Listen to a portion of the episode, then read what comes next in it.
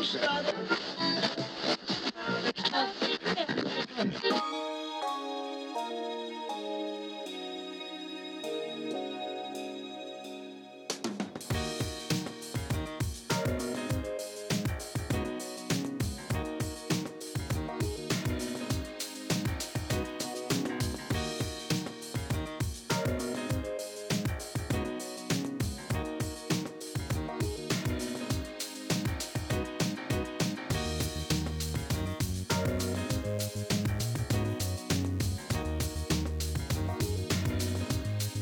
Lundi 8 janvier 2018, au sommaire du radioblog de cette semaine.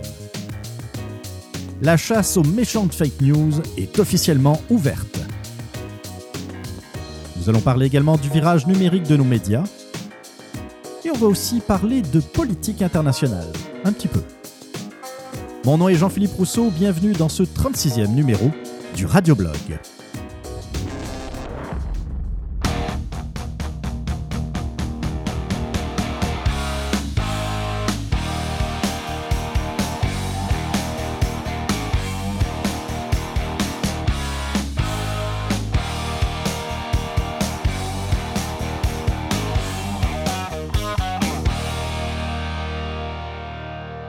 Bonjour à tous, bienvenue donc à ce 36e épisode du Radioblog.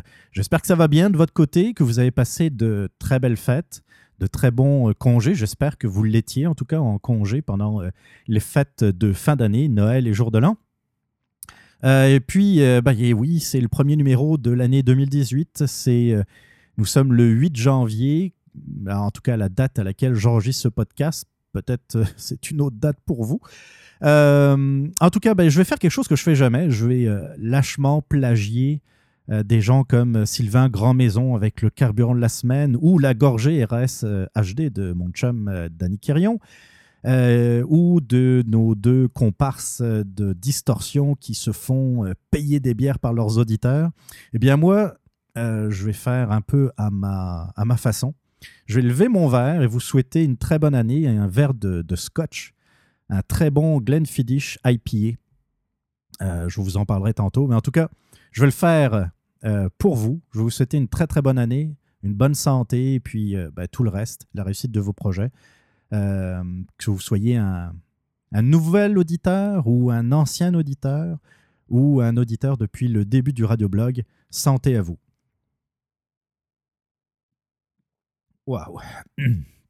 Très bon whisky d'ailleurs.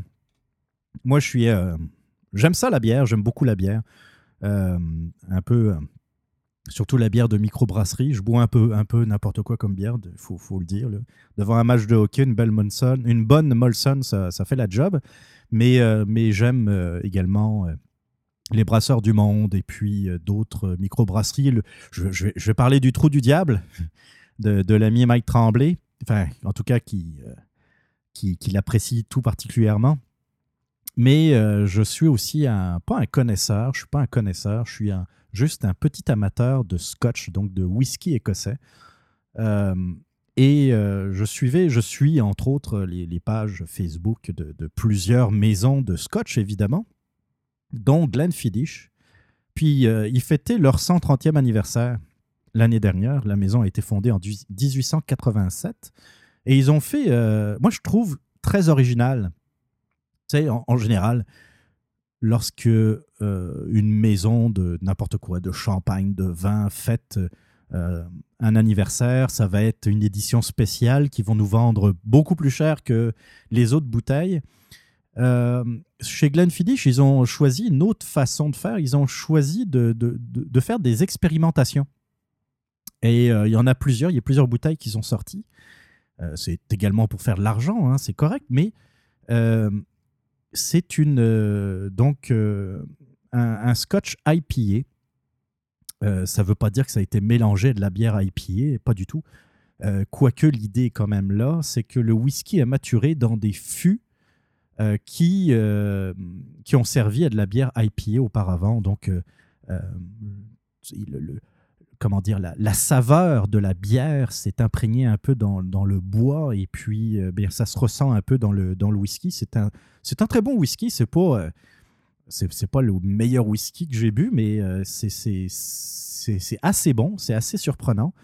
Et la bouteille est vraiment très très belle. Donc si vous connaissez quelqu'un ou si vous-même vous, vous êtes un amateur de, de whisky, ça peut être une belle, un beau cadeau à vous faire ou à faire. Ça coûte de mémoire dans les 90 dollars la bouteille. Très très bon whisky. Donc ça, c'était pour vous souhaiter la bonne année. Je suis, j'ai écouté, euh, j'essaie de me rattraper dans les podcasts euh, parce que pendant les vacances, je n'ai pas eu l'occasion d'en écouter beaucoup. Alors, euh, je, les, derniers jours, ça a été pas mal un marathon de podcasts et puis surtout essayer de voir, d'écouter ce qui s'est fait pendant, bah, pendant, pendant les fêtes. Il y a le Supermatozoïde, il y a euh, RSHD qui a fait sa revue de l'année qui a duré quoi 4 heures quasiment. Euh, très intéressant d'ailleurs si vous voulez un peu le, euh, la revue de l'année côté comment dire Danny c'est un chasseur de spin médiatique donc vous allez avoir une étendue de tout ce qu'il a remarqué de spin et euh, c'est très bien fait. Mike Tremblay qui a fait un live avec euh, Stupid dans les studios, dans les nouveaux studios de Stupid à Montréal. Et euh, disponible également en podcast. C'est également une, autre façon de, vivre la revue de l'année. C'est un peu différent. Le ton n'est pas, pas le même. moi, je n'en ferai pas. parce que parce que parce qu'il y en a déjà qui existent et puis c'est très bien comme ça. Euh, moi, je vais faire, euh, je vais parler quand même de sujets un peu, un peu, euh, un peu politiques, un peu politique internationale, comme vous avez pu le voir en introduction, mais ça va quand même être un peu plus léger que je pense que la dernière fois. Je vais faire un peu, je vais scinder un peu mieux les rubriques, hein, rubrique podcast. Je vais parler un peu de téléséries également, et puis d'actualité, mais ça va venir pour le reste. oui, je, je, parlais des vœux et j'ai euh, écouté aujourd'hui le, podcast de Bonne Année de euh, Seb Lequidic, l'authentique podcast. Et puis, je me suis tellement reconnu là-dedans, parce qu'il il dit euh, Bonne Année. Puis, c'est un peu. C'est un peu presque niaiseux, ou en tout cas, ça, moi, ça me paraît de plus en plus quétaine. C'est toujours les mêmes phrases qu'on sort, puis des fois, c'est j'ai l'impression que c'est même juste par politesse. On les pense pas, on pense pas vraiment. Tu sais, on dit, et puis hein, la santé, hein, puis quand la santé va, hein, tout va. Hein, c'est, c'est, c'est toujours les mêmes, les mêmes histoires. En même temps, en même temps qu'on souhaite les vœux, c'est difficile de faire quelque chose d'original, de sortir euh, de l'ordinaire et puis euh, euh, de voir la réaction des gens. Waouh, on m'a jamais souhaité des vœux de même. Donc, moi, je veux que ça, je trouve ça important de se souhaiter la bonne année, mais en même temps, je veux que ça soit. Je veux que ça vienne du cœur. Je, veux, que ça soit. Euh, je veux que ça puisse apporter quelque chose. Et puis, en réfléchissant à ça, je me suis dit pourquoi ne pas expliquer un peu mon point de vue par rapport euh, aux résolutions, puis par rapport à tout, j'ai des amis, par exemple, euh, eux autres, là, le 1er janvier, c'est comme une date comme une autre. Ils comprennent même pas. Puis c'est correct. Je veux dire, c'est leur façon, c'est leur façon de voir, c'est leur façon de concevoir les choses. Euh, s'ils sont heureux comme ça, c'est correct. C'est pas à moi de leur dire, ben non, le 1er janvier, on doit, euh, on doit faire un bilan de notre vie, etc. Et puis, eux autres, là, non, le 1er janvier, c'est une date comme une autre. Puis, je comprends. Ils ont, ils ont aussi raison. C'est un jour comme un autre. Mais en même temps, euh, la vie va tellement vite. Euh, on court partout, les, nouvelles, on n'arrête pas d'en parler, hein, les, réseaux sociaux, les, les, Twitter de ce monde, là, ça va très très vite. Et euh, des fois, on est complètement dépassé. Combien de fois on se dit Oh, j'ai pas vu le temps passer Puis c'est vrai, je regarde 2017, j'ai pas vu passer 2017. Là, je me, j'ai l'impression que le 1er janvier 2017, là, c'était avant-hier. Sans farce, ça va tellement vite. Alors, se donner une date, on va pouvoir un peu faire le point, respirer, prendre du recul. Puis ça, c'est très difficile à notre époque de prendre du recul. Euh, des fois, ça, aide à mieux avancer, à se dire, dans le fond, qu'est-ce, qui a bien été cette année, qu'est-ce qui a moins bien été, qu'est-ce que je devrais changer? Qu'est-ce que je devrais améliorer? Puis moi, je vais vous donner un peu un conseil, mais ça reste un conseil. Faites ce que vous voulez avec. Hein. Pensez aussi un peu à vous. Faites-vous plaisir. essayez de vous épanouir. Puis peut-être que vous allez vous dire, ouais, mais c'est peut-être un peu égoïste ou qu'importe. Je vous dire une affaire. Si vous avez des dettes, si ça ne va pas au travail, si ça ne va pas dans votre vie personnelle, euh, si vous êtes morose, expliquez-moi comment vous pouvez efficacement aider ceux qui vous sont chers, vos amis, votre famille.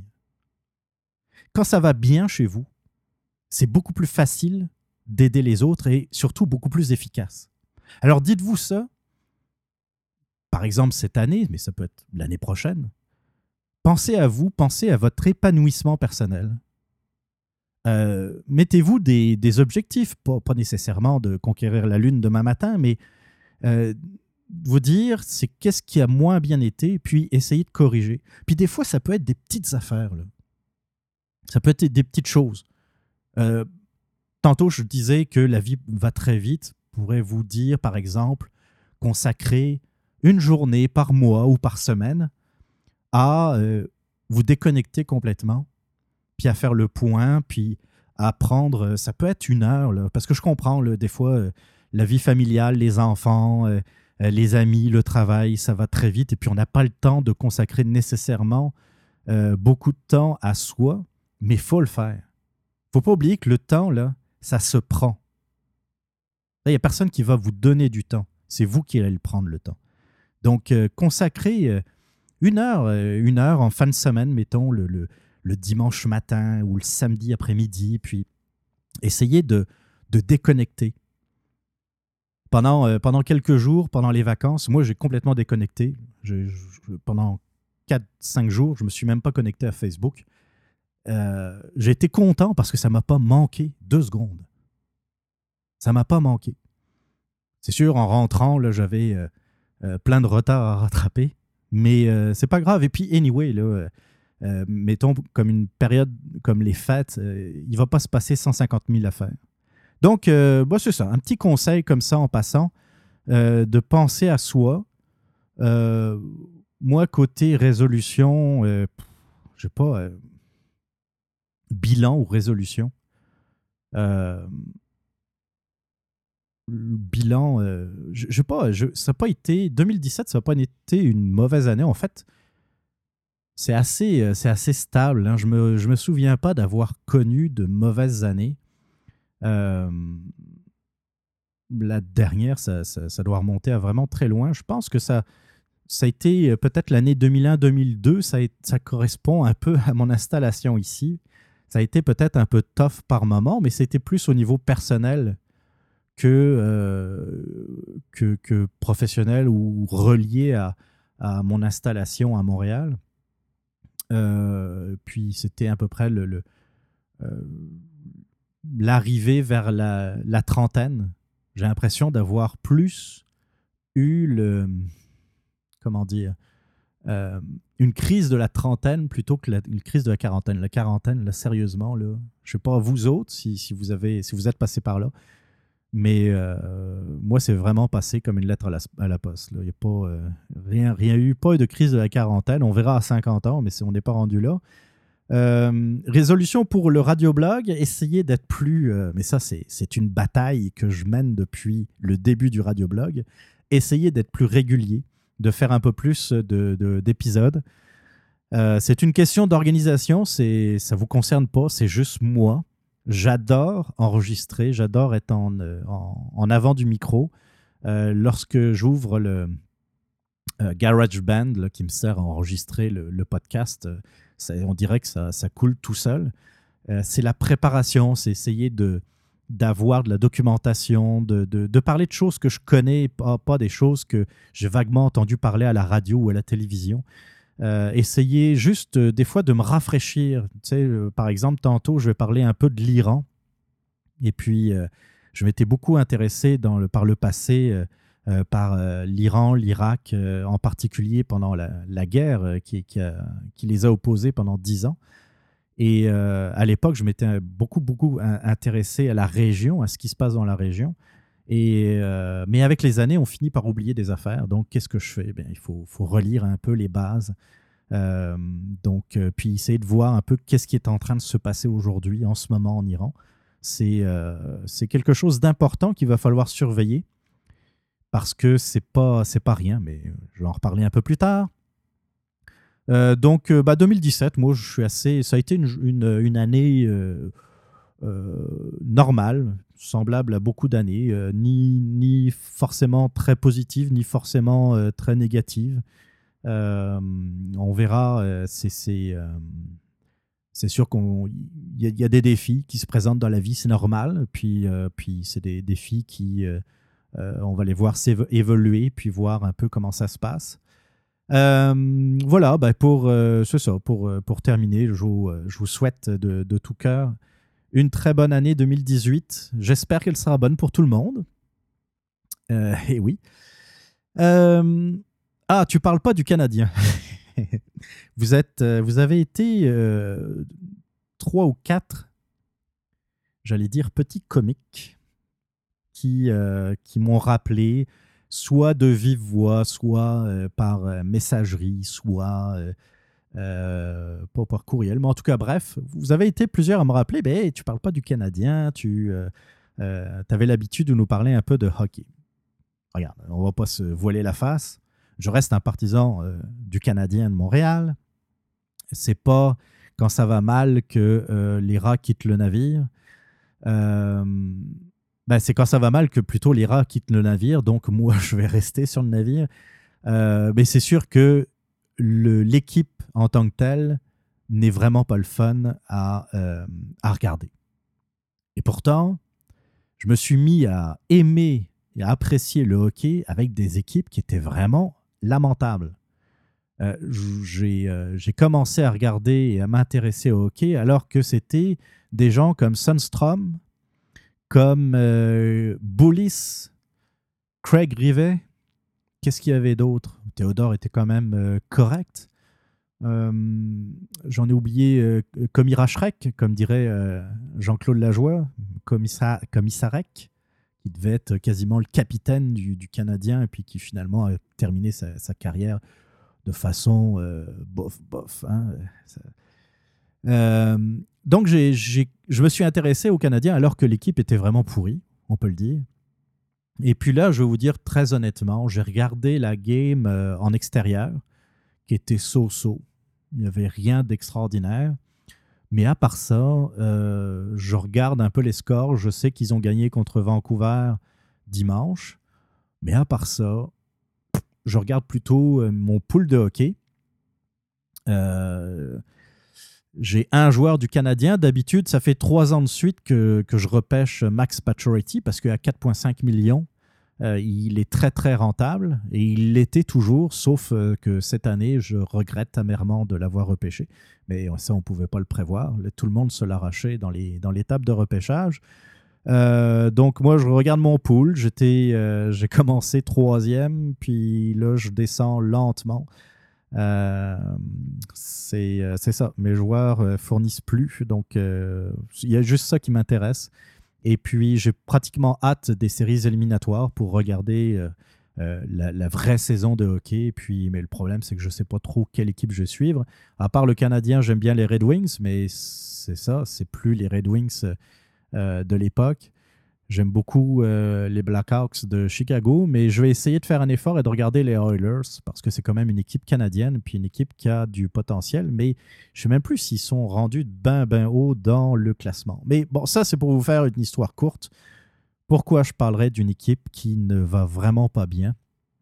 Je ne vais pas euh, m'obstiner à vous parler du Canadien de Montréal. C'est n'est pas une équipe qui est intéressante à regarder cette année. J'espère que ça va s'améliorer. Mais euh, voilà, c'est peut-être la seule fois de la saison, en tout cas j'allais dire l'année, j'espère pas, mais la seule fois de la saison que je vais en parler. Euh, qu'est-ce que j'ai d'autre? Oui, euh, oui j'étais étonné, ça par exemple. Quelqu'un m'a demandé pourquoi tu n'as pas parlé des derniers sondages radio à Québec qui sont sortis, je pense, c'était au mois de décembre, fin novembre, début décembre? Mais en fait, il y avait plusieurs raisons. La première, c'est que je pensais pas que ça pouvait intéresser du monde que je reparle des, sondages radio de Québec. C'est intéressant pour ceux qui s'intéressent à la radio. Euh, la deuxième affaire, c'est que euh, je trouve que les derniers sondages sont biaisés en partant. Pour la simple et bonne raison que vous avez deux acteurs majeurs qui ne sont plus là. C'est-à-dire que euh, les sondages radio à Québec ont commencé euh, les, cahiers ont été envoyés aux, gens là, pour, euh, pour cocher les cases, euh, alors que Salvaille était encore en onde et que Gilles Parent était encore en onde. Et à la fin du sondage uniquement, ces deux sont, sont partis, ont quitté les ondes pour les raisons qu'on connaît tous. donc, on a des résultats avec peut-être trois quarts de la durée du sondage qui correspond à à Gilles Parent et à Éric Salvaille encore en ondes, et puis peut-être un quart, c'est pour vous donner une idée, là, avec d'autres personnes. Alors, c'est pas. Euh, c'est difficile de, de, de, commenter des sondages avec des gens qui ne sont plus en place, avec des résultats qui concernent des gens qui ne sont plus en place. Euh, bon, vous connaissez, vous connaissez peut-être, euh, vous connaissez un peu, vous savez que j'apprécie pas mal Radio X. J'étais un peu déçu des, euh, sondages de Moret, mais euh, je veux dire un peu comme, euh, un peu comme Dan Quirion. Il fallait s'y attendre un peu, je trouve, un peu l'émission du matin. J'apprécie beaucoup Moret, c'est quelqu'un de brillant, de très intelligent et, et, en plus il est drôle. J'aime beaucoup son, son humour. C'est pas mal mon genre d'humour, sarcastique. C'est ça. Puis, et j'adorais l'émission du mid-morning, Morel Live, euh, qu'il présentait à partir de 9h30 il, y a, deux ans à peu près. À peu près. Deux ou trois ans. Ça, passe vite, hein? Euh, qu'importe, j'adorais le ton, puis je trouvais que c'était vraiment le fun et qu'il correspondait tout à fait au format de cette émission. Puis il a essayé de copier Morel Live côté euh, matin, puis le matin, c'est pas du tout le même genre de choses ça doit être une radio de service, c'est sûr. Là, ils vont parler d'embouteillage. Ben, à Québec, c'est quand même moins, moins pire qu'à Montréal.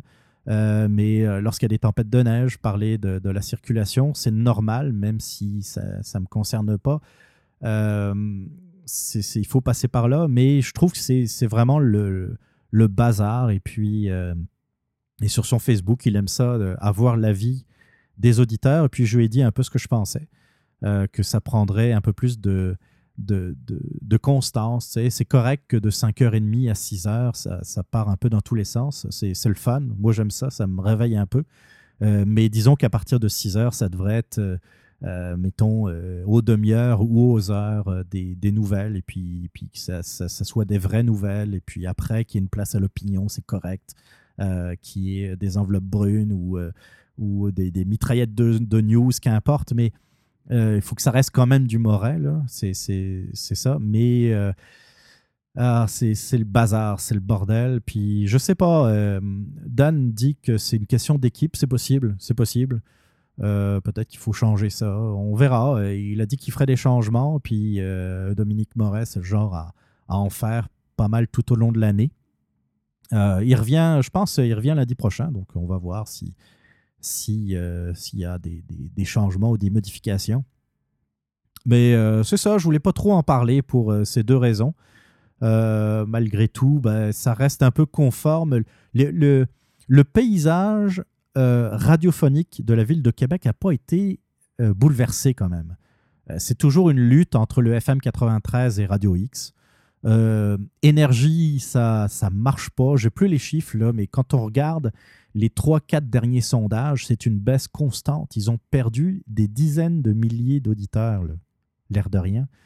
Euh, ça ne marche pas. La, formule ne marche pas. Je pense qu'effectivement, c'est correct qu'il y ait des radios parlées, qu'il y ait des radios d'opinion, mais euh, trop, c'est comme pas assez. Donc ça, c'était mon point sur euh, le sondage Radio-Québec, des, radios de Québec, comme, c'était demandé.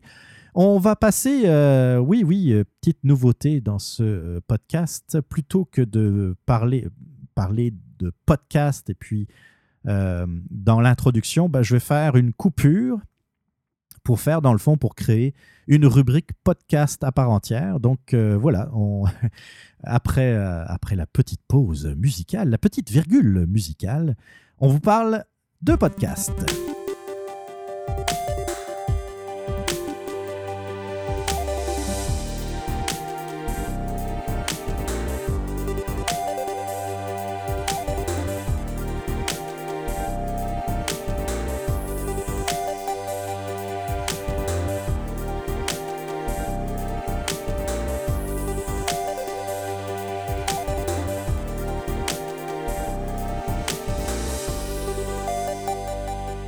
Ça m'a permis de prendre une petite gorgée de ce bon scotch.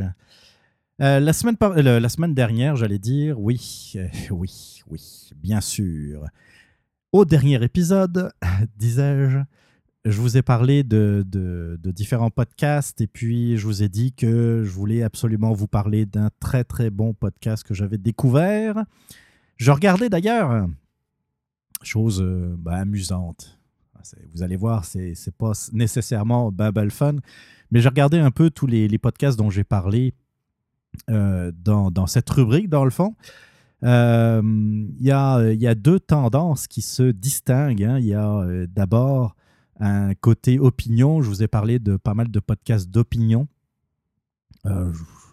Je ne vais pas nécessairement tous les citer là, mais RSHD, euh, euh, le Frankie Show, euh, l'Authentique Podcast, le Stream, évidemment le Supermatozoïde. et puis, je regardais aussi, il y a l'autre tendance, c'est pas mal axé sur, qu'est-ce qu'on pourrait, comment on pourrait les appeler crime, mystère, crime, justice, mystère. Tu sais, c'est un policier peut-être un peu. c'est normal, ça fait partie des, des, des, choses que j'aime regarder. J'aime beaucoup les téléséries policières, par exemple. Euh, euh, les, les, enquêtes, euh, que ce soit des, des, vrais documentaires d'enquête, par exemple, c'est quelque chose qui m'intéresse beaucoup.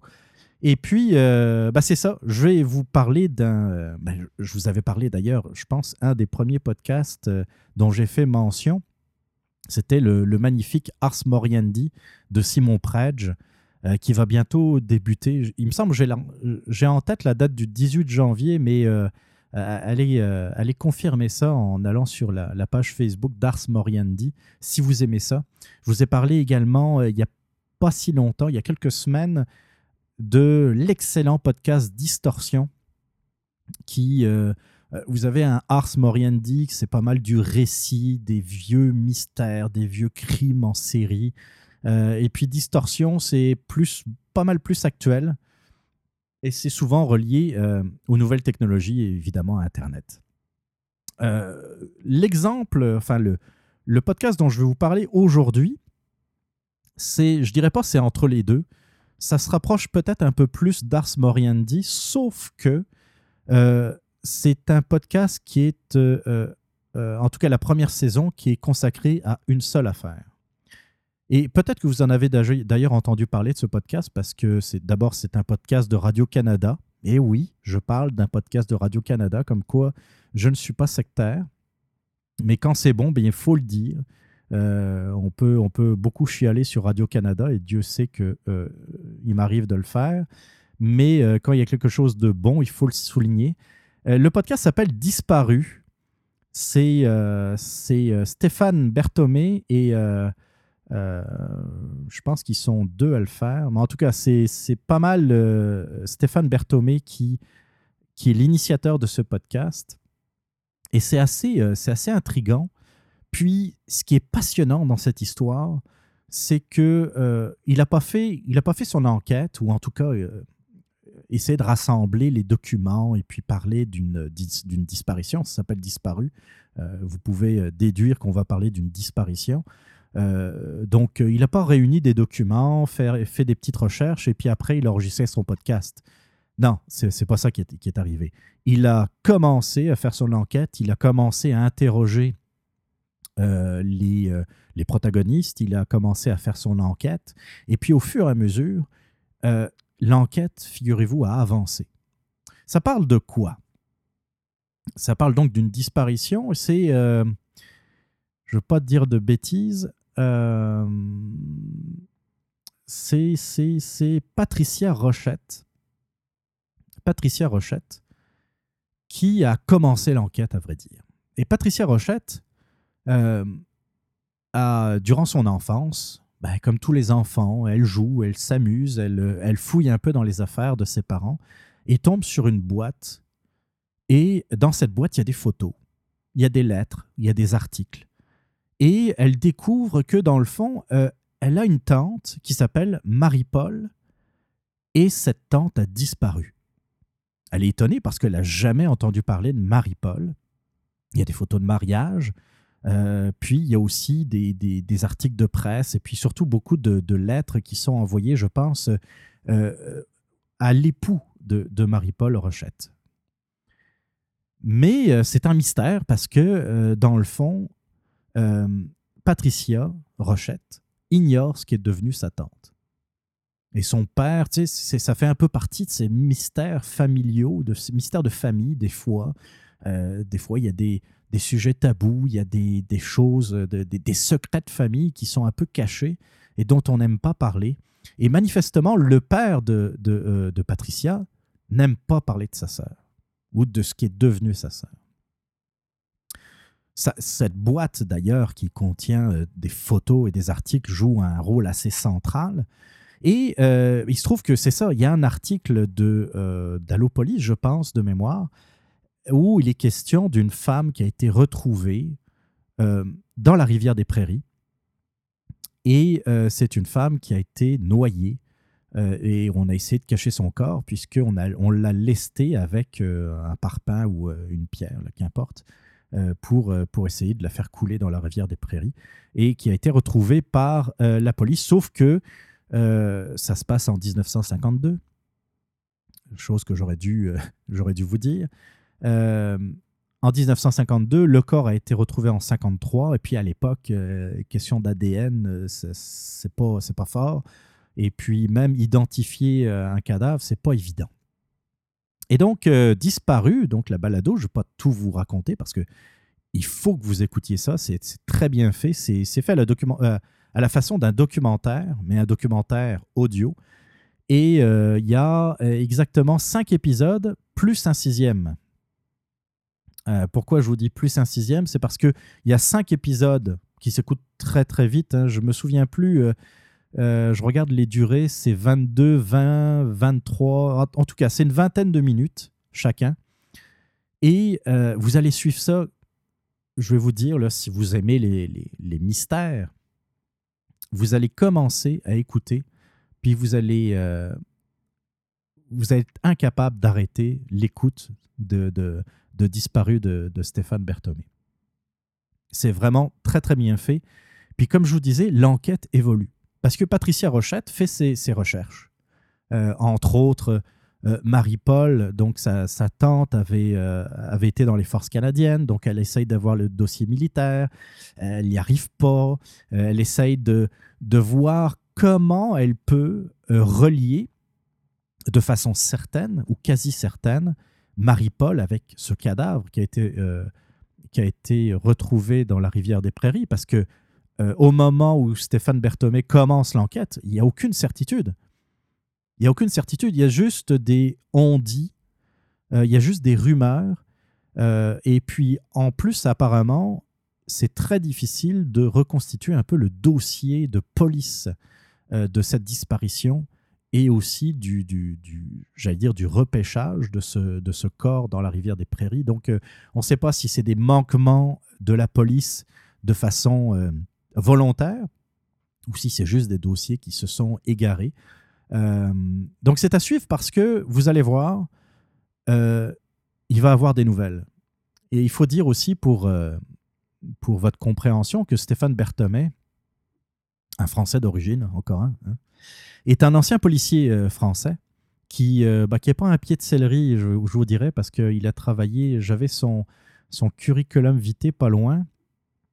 Euh, c'est pas le, petit policier. Euh, il a été officier de police en France, donc euh, il a été, euh, euh, il a été rattaché au cabinet du Premier ministre.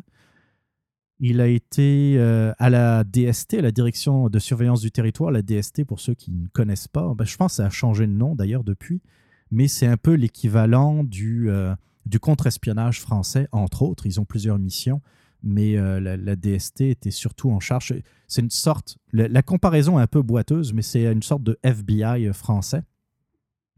Et je sais qu'il a une certaine spécialisation en terrorisme, et d'ailleurs c'est pour ça qu'il intervenait régulièrement à Radio-Canada, entre autres, pour parler de terrorisme. Et puis euh, il a été invité d'ailleurs à Parlons Balado. Très bonne émission, et euh, il, a, il a été très généreux de son temps d'ailleurs, et puis il expliquait qu'il était un peu tanné toujours de répéter la même chose lorsqu'il y avait un attentat et que, euh, tu sais, c'est un peu l'expert, mais le terme est tellement galvaudé hein, depuis Juno Katsuya. C'était un peu l'expert. Je pense que euh, je ne le connais pas personnellement, mais euh, à voir un peu comment il travaille, à voir un peu le, curriculum vitae du gars, euh, j'ai un feeling qu'il est un peu plus crédible et qu'il sait un peu plus de quoi il parle que Juno Katsuya. Mais ça, c'est un feeling. C'est un feeling. Mais de toute façon, ça n'a pas, pas trop sa place là, là. On parle de son, de son podcast.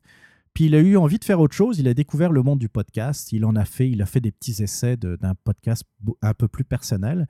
Et puis il s'est lancé dans cette aventure de disparu que je vous conseille beaucoup si vous aimez, je vous dis, ce genre d'affaires. Euh, et puis, euh, puis je vous dis, c'est passionnant. On, joue un peu le rôle, ben, pas le rôle. On se met un peu à la place de l'enquêteur et puis euh, en, écoutant, on se dit, on a des, on a aussi nos, idées, nos, feelings, et puis des fois ça se confirme, des fois ça se confirme pas.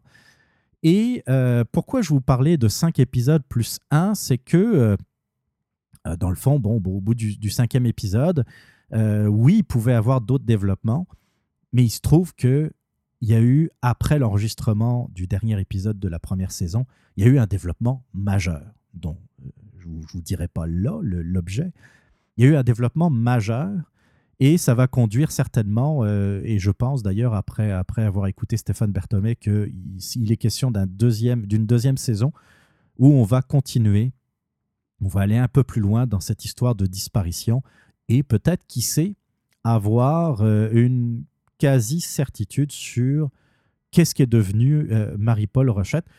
L'autre question qui, nous taraude, c'est mais qui, qui a tenté à sa vie, qui l'a assassinée ou, euh, ou a essayé de la faire disparaître? Est-ce que c'est une mort naturelle? Parce que c'est possible aussi. Hein, euh, elle a été retrouvée, en tout cas si c'est le corps, hein, je ne veux pas non plus aller trop vite, si c'est bien le corps qu'on a retrouvé dans la rivière des Prairies, elle était euh, dans... comment dire, elle était en tenue de nuit, donc peut-être qu'elle est morte pendant son sommeil et que quelqu'un a voulu cacher son décès. Ce qui est étonnant aussi, vous allez le voir, c'est que son mari, euh, dans les lettres qu'il écrivait euh, au, père de Patricia, le mari avait dit que bah, euh, Marie-Paul avait beaucoup de problèmes psychiatriques, donc il avait dû l'envoyer dans un hôpital spécialisé. là aussi, il peut y avoir une piste à suivre. Donc, je vous conseille, c'est disparu. Il n'y a pas de, malheureusement pas de page Facebook de disparu. Mais si vous allez sur euh, radiocanada.ca, euh, si vous faites une recherche de disparu ou encore mieux sur iTunes, j'imagine également euh, sur Google Play, vous allez pouvoir tomber sur Disparu, le podcast de Stéphane Berthomé.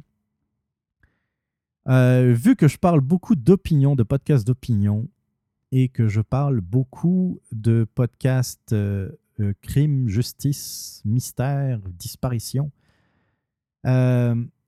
Je vais vous parler d'un autre podcast. C'est un nouveau podcast dans un tout autre univers. Je vous le dis tout de suite. Que j'ai découvert. On va dire réservé à un public averti. Il s'agit d'un podcast qui parle de sexe, tout simplement. Et euh, je l'ai trouvé très original pour plusieurs, euh, choses. D'abord, il est très court. Les épisodes durent 5-7 minutes, grand maximum. C'est, euh, ça, ça, fait un peu documentaire, reportage. Ça parle de, de, quelque chose de... on va directement au, au fait. Et c'est des histoires parfois qui, qui sont, qui sont vraiment intrigantes et vraiment qui sortent de l'ordinaire, mais en relation avec le sexe, avec des histoires reliées, reliées au sexe. Et c'est ça, c'est c'est très bien fait, autant sur le fond que sur la forme. Il y a des, je vous dis, c'est euh, entre deux euh, épisodes de mystère, euh, entre deux épisodes d'Ars Moriendi, par exemple, qui des fois font, font hérisser le poil. bah, ça fait du bien d'avoir une petite virgule très bah, plus légère, on va dire, et, et, un, peu, un peu différente. Donc, si jamais ça vous intéresse, je vous invite à écouter le podcast Fairy, donc F-E-2-R-Y. Ça, c'était pour les podcasts et on va tout de suite parler de téléséries.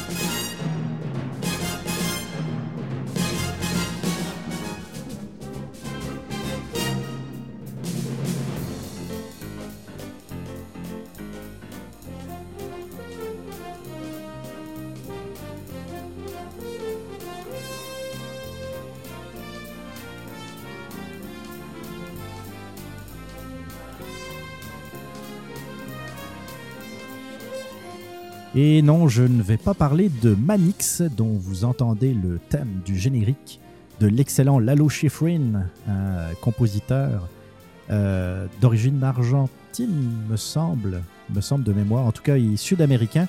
Lalo Schifrin, il est plus connu pour euh, celui qui a euh, composé le thème de Mission Impossible, tu sais, avec la, petite allumette. Et c'est ça, on connaît tous ce thème-là.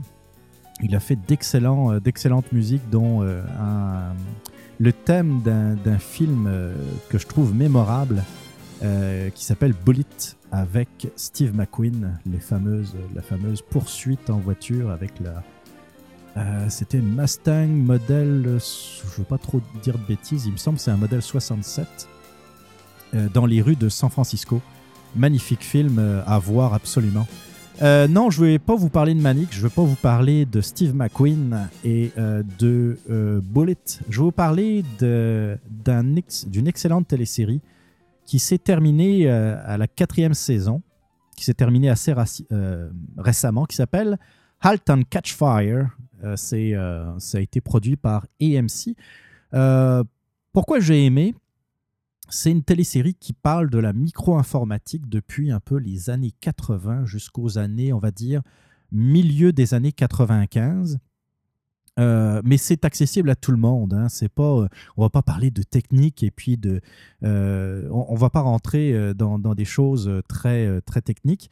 Mais c'est un magnifique, une magnifique télésérie qui, qui, qui, nous replonge un peu dans ce dans ce monde, si vous l'avez connu, si vous ne l'avez pas connu, vous allez peut-être le découvrir. Et euh, un peu tout, tout ce qui s'est passé, euh, tout le cheminement de la micro-informatique et pourquoi ça a débouché sur ce que l'on est en train de vivre aujourd'hui. Euh, ça se passe, il y a, d'excellents acteurs, c'est une très très bonne histoire.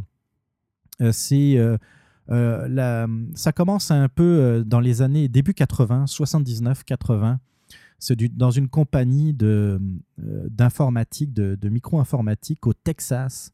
Et euh, il y a un, comment qui s'appelle le personnage euh, Un ancien d'IBM, Joe Macmillan, qui arrive dans, cette compagnie texane, dans le fond. Et lui, c'est un peu, on pourrait le comparer un peu à un Steve Jobs. Tu sais, le gars, techniquement, euh, il, connaît pas, il connaît la micro-informatique, mais il serait pas capable de construire un ordinateur ou même de, de programmer quoi que ce soit. Tu il, s'y connaît suffisamment pour savoir de quoi il parle, mais c'est un vendeur, c'est un, c'est un gars qui, qui est passionné, qui, qui veut vraiment euh, faire évoluer son business et puis devenir le meilleur dans le fond. Et il rencontre euh, Gordon Clark, qui est un peu le Steve Wozniak c'est euh, ben, pour, ceux qui ne connaissent pas un peu l'histoire d'Apple, euh, on, connaît tous Steve Jobs, mais en fait, ce n'était pas le seul fondateur d'Apple.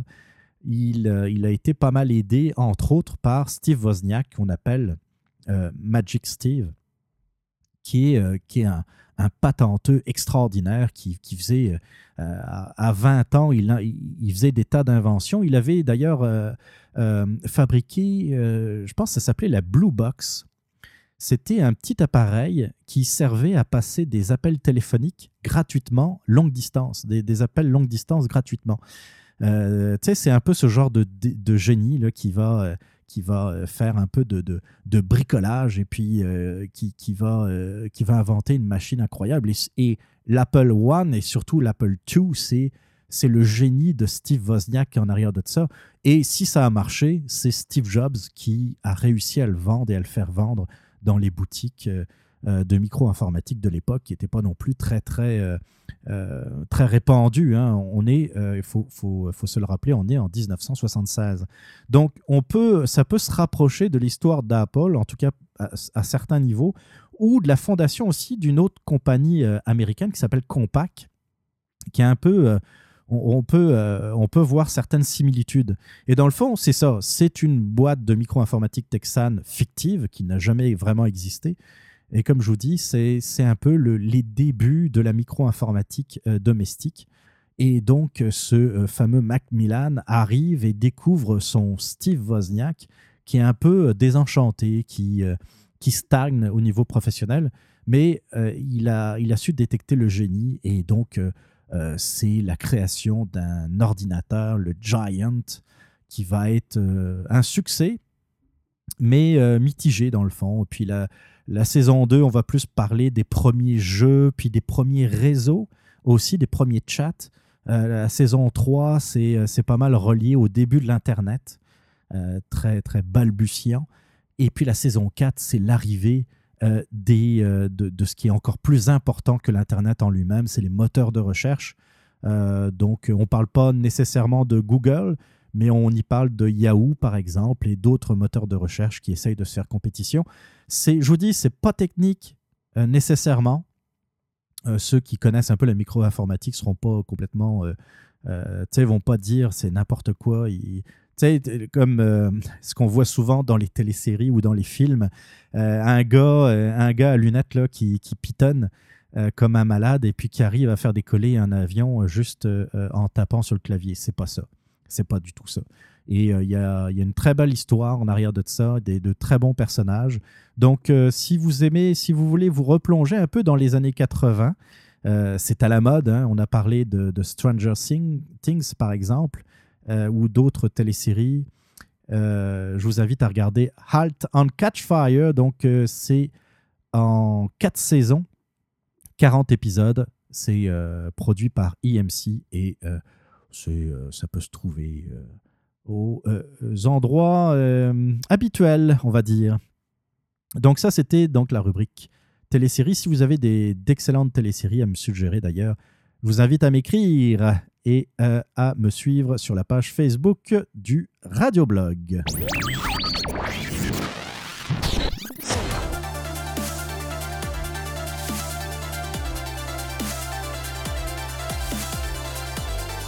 Vous voulez réagir, vous avez des commentaires, des opinions ou tout simplement des questions N'hésitez pas à me contacter à l'adresse suivante podcast à commercial radioblog.ca podcast à commercial radioblog.ca. Vous pouvez aussi m'écrire depuis la page Facebook ou sur le compte Twitter du Radioblog.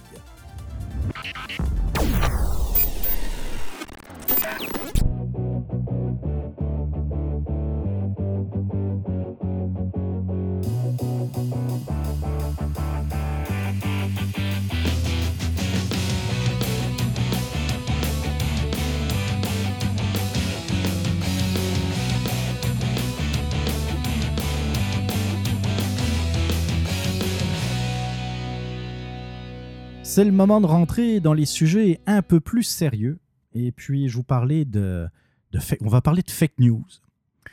Euh, il y a plusieurs raisons à ça. La première, c'est qu'on voit de plus en plus les réseaux sociaux, que ce soit Facebook, que ce soit Twitter euh, et Google, dans un, certain, dans un certain sens, essayer déjà de, euh, d'avoir une politique visant à censurer ou à mettre de côté, à rendre moins visible ce qu'ils considèrent comme des fake news. Le terme a été existait déjà avant, avant l'arrivée de Donald Trump dans la course à la présidentielle américaine. Mais on peut le dire que c'est tout de même Donald Trump qui a largement popularisé le, comment dire l'adjectif de fake news. d'ailleurs, en passant, qu'est-ce qu'on peut appeler d'ailleurs un fake news? Si on traduit euh, littéralement, c'est une fausse nouvelle, mais qu'est-ce qu'une fausse nouvelle? Et là, il se trouve que euh, il n'y a pas que les réseaux sociaux, il n'y a pas que Facebook, il n'y a pas que Twitter qui font la chasse euh, aux fake news, il y a également des gouvernements. Et il y a quelques jours de cela, à peine, le, le président français Emmanuel Macron a dit publiquement qu'il allait s'attaquer aux fake news. Mais alors, comment, euh, comment va-t-il s'y prendre? Que va-t-il faire? Ça, c'est la grande question parce que euh, c'est encore peut-être une façon d'essayer de faire taire l'opposition. Parce que c'est ça le, gros problème là-dedans, c'est ça qui euh, me, fait, me fait craindre des dérapages. C'est que aujourd'hui, on s'envoie l'épithète de fake news un peu n'importe comment. Il suffit de plus en plus, on, le remarque d'ailleurs sur les réseaux sociaux, il suffit de ne pas être d'accord avec quelqu'un pour que, dans le fond, euh, la personne réagisse en disant Oui, mais c'est juste une fake news. C'est un peu comme l'argument que nous balancent les, euh, les gauchistes. En absence d'argument, on devient raciste ou on devient un pro-Trump ou un pro-arme ou un pro. La gauche aime mettre des étiquettes sur les gens et euh, c'est des étiquettes qui, la plupart du temps, deviennent indélébiles et, on n'a plus d'arguments. Tu sais, c'est un peu comme euh, euh, essayer de décrédibiliser non pas les arguments de la personne, mais plus l'individu en tant que tel. tu es un pro-Trump, fait que euh, t'es pas... comment dire, t'es plus crédible, tu es un raciste. Donc qu'est-ce que tu veux répondre à ça, raciste? Tu sais, Moi, je suis ni pro-Trump, ni raciste. Mais euh, et, d'ailleurs, euh, c'est pas utile que tu le sois d'ailleurs. Ça, n'intéresse même pas l'interlocuteur de gauche qui, qui veut absolument te clouer le bec. Ça reste juste des façons de clore le débat et c'est un peu le, la carte magique. Hein. Y a, euh, c'est un peu le, le joker qu'on va sortir pour, dans le fond, là, je sais plus quoi dire pas t'es un raciste, t'es un nazi, t'es, euh, ou la comparaison avec Hitler, vous connaissez le fameux point Godwin ou la loi Godwin. Euh, c'est un peu la même, chose. Donc, fake news, ça devient un peu euh, l'argument des sans-arguments. Des gens sans arguments, on balance fake news, fake news. Et donc, Emmanuel Macron s'y met. Et il se trouve que j'ai un bon ami qu'on se connaît depuis, mettons, 25 ans, on va dire, euh, qui, est, euh, qui est un journaliste. Euh, bah, je ne sais pas s'il y est toujours. En tout cas, il a écrit, il, il, était journaliste au Figaro, au quotidien de Paris. Il a été journaliste sous des, des, différents pseudonymes dans d'autres organes de presse. Et puis, il a une radio, une radio FM dans l'ouest de la France, à La Baule. et également un journal gratuit qu'il diffuse également dans la belle ville de La Baule. Euh, pourquoi je vous en parle? Parce qu'il a, euh, suite à la sortie d'Emmanuel Macron, il a eu, euh, il a posté quelque chose sur Facebook qui m'a fait réagir. Et bon Dieu, j'avais pas, ben, j'avais pas nécessairement vu ça de même. J'avais pas vraiment réfléchi à, à tout l'enjeu que la chasse aux soi-disant fake news pouvait engendrer. Puis il apporte différents exemples, puis j'en apporté un troisième d'ailleurs, qui montre qu'il faut faire attention. Parce qu'au départ, on peut juger une nouvelle comme un fake news et se rendre compte un peu plus tard qu'en fait, mais non, c'était pas une fake news. Alors qu'est-ce qui se passe dans ce temps-là? On va censurer la soi-disant fake news, puis on ne saura jamais la vérité? C'est ça qui risque d'arriver. Avant de lire, parce que je vais lire son, son post Facebook, qui est assez court, et puis je pense que tout le monde va le comprendre, mais il faut remettre un peu les choses dans le contexte. Il y a peut-être des gens qui ne s'en souviennent pas, il y a peut-être des gens qui étaient peut-être même pas nés à l'époque, parce qu'on va parler d'événements qui ont eu lieu en 90, et puis moi je vais parler d'un autre événement qui, a eu lieu en 89 si ma mémoire est bonne. Qu'importe. On revient de mémoire, c'était fin juillet fin juillet 90, début août 90, en tout cas, je pense que c'était fin juillet, mais qu'importe. Fin juillet 90, euh, l'Irak, et euh, à sa tête euh, à l'époque encore, c'était Saddam Hussein, décide d'envahir un petit pays qui est au sud de l'Irak, qui s'appelle le Koweït. il envahit le Koweït, et puis, ben, pour plein de raisons, mais qu'importe, il voulait c'était, c'était une sorte de revendication territoriale. Et euh, euh, Saddam Hussein s'imagine que la communauté internationale ne va pas réagir parce que la communauté internationale a toujours été de son bord, et en particulier pendant la guerre Iran-Irak.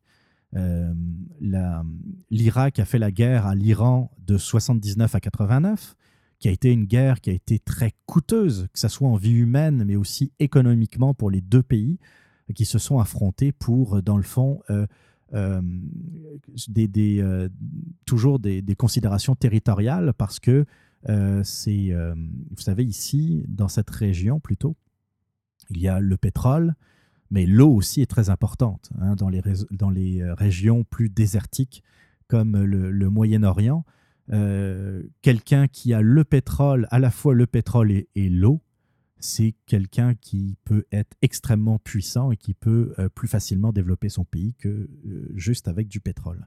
Et il se trouve que à la frontière ou pas loin de la frontière Iran-Irak, il y a deux fleuves, euh, le Tigre et l'Euphrate, et c'est une, ça a toujours été comment dire, un enjeu stratégique pour les deux pays. Bref, ça je fais un petit résumé. Saddam Hussein fait la paix avec l'Iran au bout de dix ans de guerre, mais c'est un pays euh, qui a été soutenu militairement, Saddam Hussein, l'Irak, a été soutenu militairement, que ce soit par les États-Unis, par la Grande-Bretagne et par la France, qui ont, pendant ces dix années de guerre contre euh, l'Iran, ont fourni euh, beaucoup d'armements, en particulier les États-Unis, et c'est facile de comprendre pourquoi. puis surtout, c'était l'Irak, comment dire, pendant ce conflit, apparaissait comme un rempart face à la jeune, euh, la jeune république islamiste, qui était euh, l'Iran, qui euh, y a eu la révolution en 79 et l'émergence des, des mollahs, c'était la république des mollahs, et en particulier d'un certain Khomeini qui était ouvertement anti-américain. Donc, de pouvoir aider l'ennemi des anti-américains, l'ennemi de l'Iran, c'était quelque chose de plutôt intéressant. Et on voulait surtout pas que la révolution islamique euh, euh, puisse s'étendre dans la région. C'est la, région avec beaucoup de pétrole. Euh, on a vu ce que ça a donné en 73 et en 79, d'ailleurs, pendant la révolution islamique. il suffit de pas grand-chose pour déclencher des crises pétrolières et faire flamber le prix du pétrole.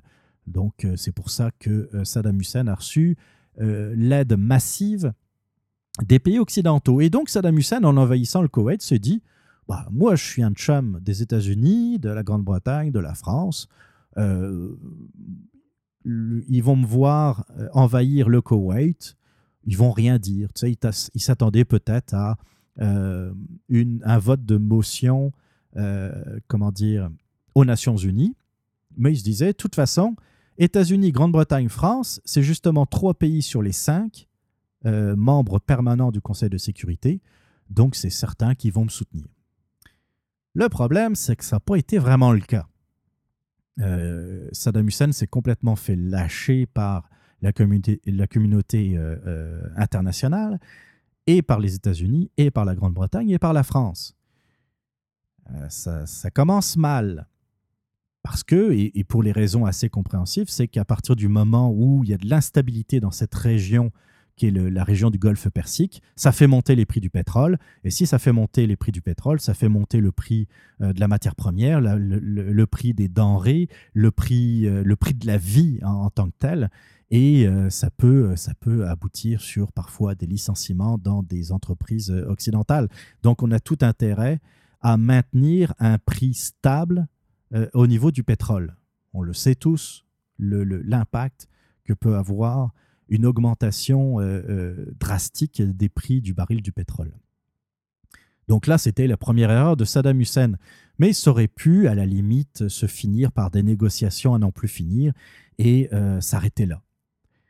Sauf que une histoire a été montée en épingle, une histoire a été créée de toutes pièces pour servir de prétexte à une réaction militaire de l'Occident. On l'a oublié parce que moi-même, je l'avais oublié avant de lire le, le post de, de, mon chum Yannick. Euh, je me suis rappelé effectivement qu'il y avait eu une histoire dans un, un hôpital de Kuwait City, donc la capitale koweïtienne, où euh, il y avait une rumeur qui, euh, qui disait que les soldats irakiens étaient rentrés à l'hôpital et avaient commencé à acheter les bébés par la fenêtre. Euh, les bébés qui étaient, qui étaient dans les couveuses et à les jeter par la fenêtre. Et ce qui était une nouvelle qui allait servir de prétexte à une montée en puissance du déploiement militaire, surtout américain, mais aussi britannique et français, euh, en Arabie Saoudite pendant euh, qui a commencé au mois d'août 90 et l'opération s'appelait Bouclier du désert qui a débouché à partir de janvier 91 sur la fameuse opération euh, opération Tempête du désert et, et donc c'était le début de la première guerre du Golfe. Maintenant, j'y viens justement au poste de, de mon ami Yannick Curien. Donc, vous allez voir, je, je lis je cite, Emmanuel Macron veut une loi contre les fake news. En 1990, j'avais été le seul journaliste à écrire dans le quotidien de Paris et à dire sur France Inter dans la matinale que le témoignage de l'infirmière koweïtienne à l'ONU expliquant que des bébés jetés des couveuses par des soldats irakiens à la maternité de Koweït City était bidon.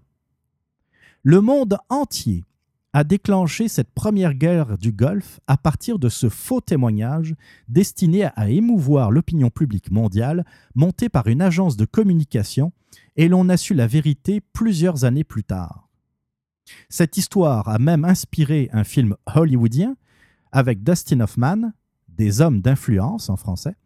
Mon info venait d'un ami de Jean-Pierre Chevènement. Euh, je fais une petite parenthèse. Jean-Pierre Chevènement était le ministre de la Défense français de l'époque qui était opposé d'ailleurs à la, guerre et qui a dû démissionner.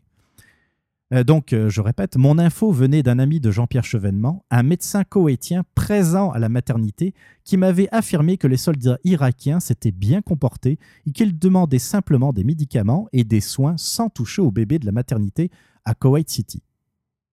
Donc là, je fais une pause.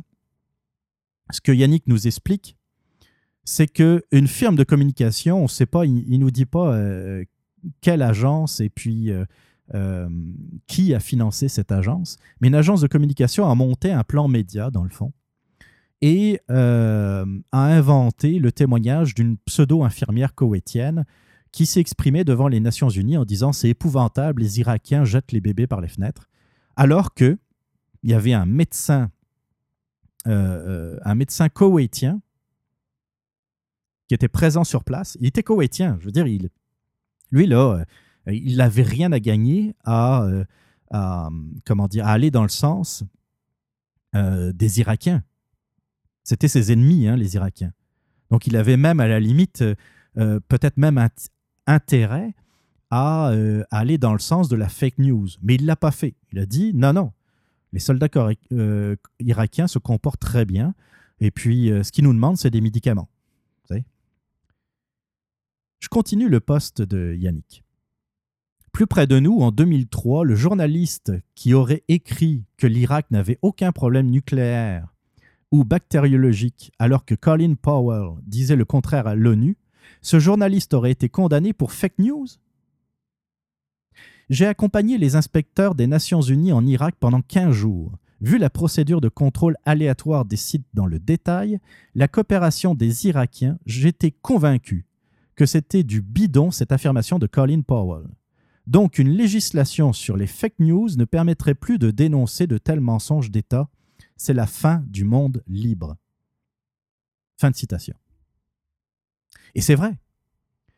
Si, euh, si on revient en 2003 et puis euh, tout le monde se souvient de cette euh, présentation aux Nations Unies de Colin Powell avec ses petits, je ne sais pas si vous en rappelez, il avait une petite éprouvette avec, il y avait, je pense qu'il y avait du, une sorte de poudre qui était, semble-t-il, un agent chimique qui, qui était soi-disant aux mains des Irakiens.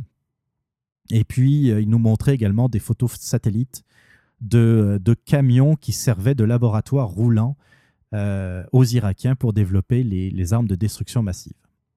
Moi, je ferais quand même là-dessus, euh, j'aime beaucoup mon chum Yannick, mais je quand lancerai quand même un petit bémol.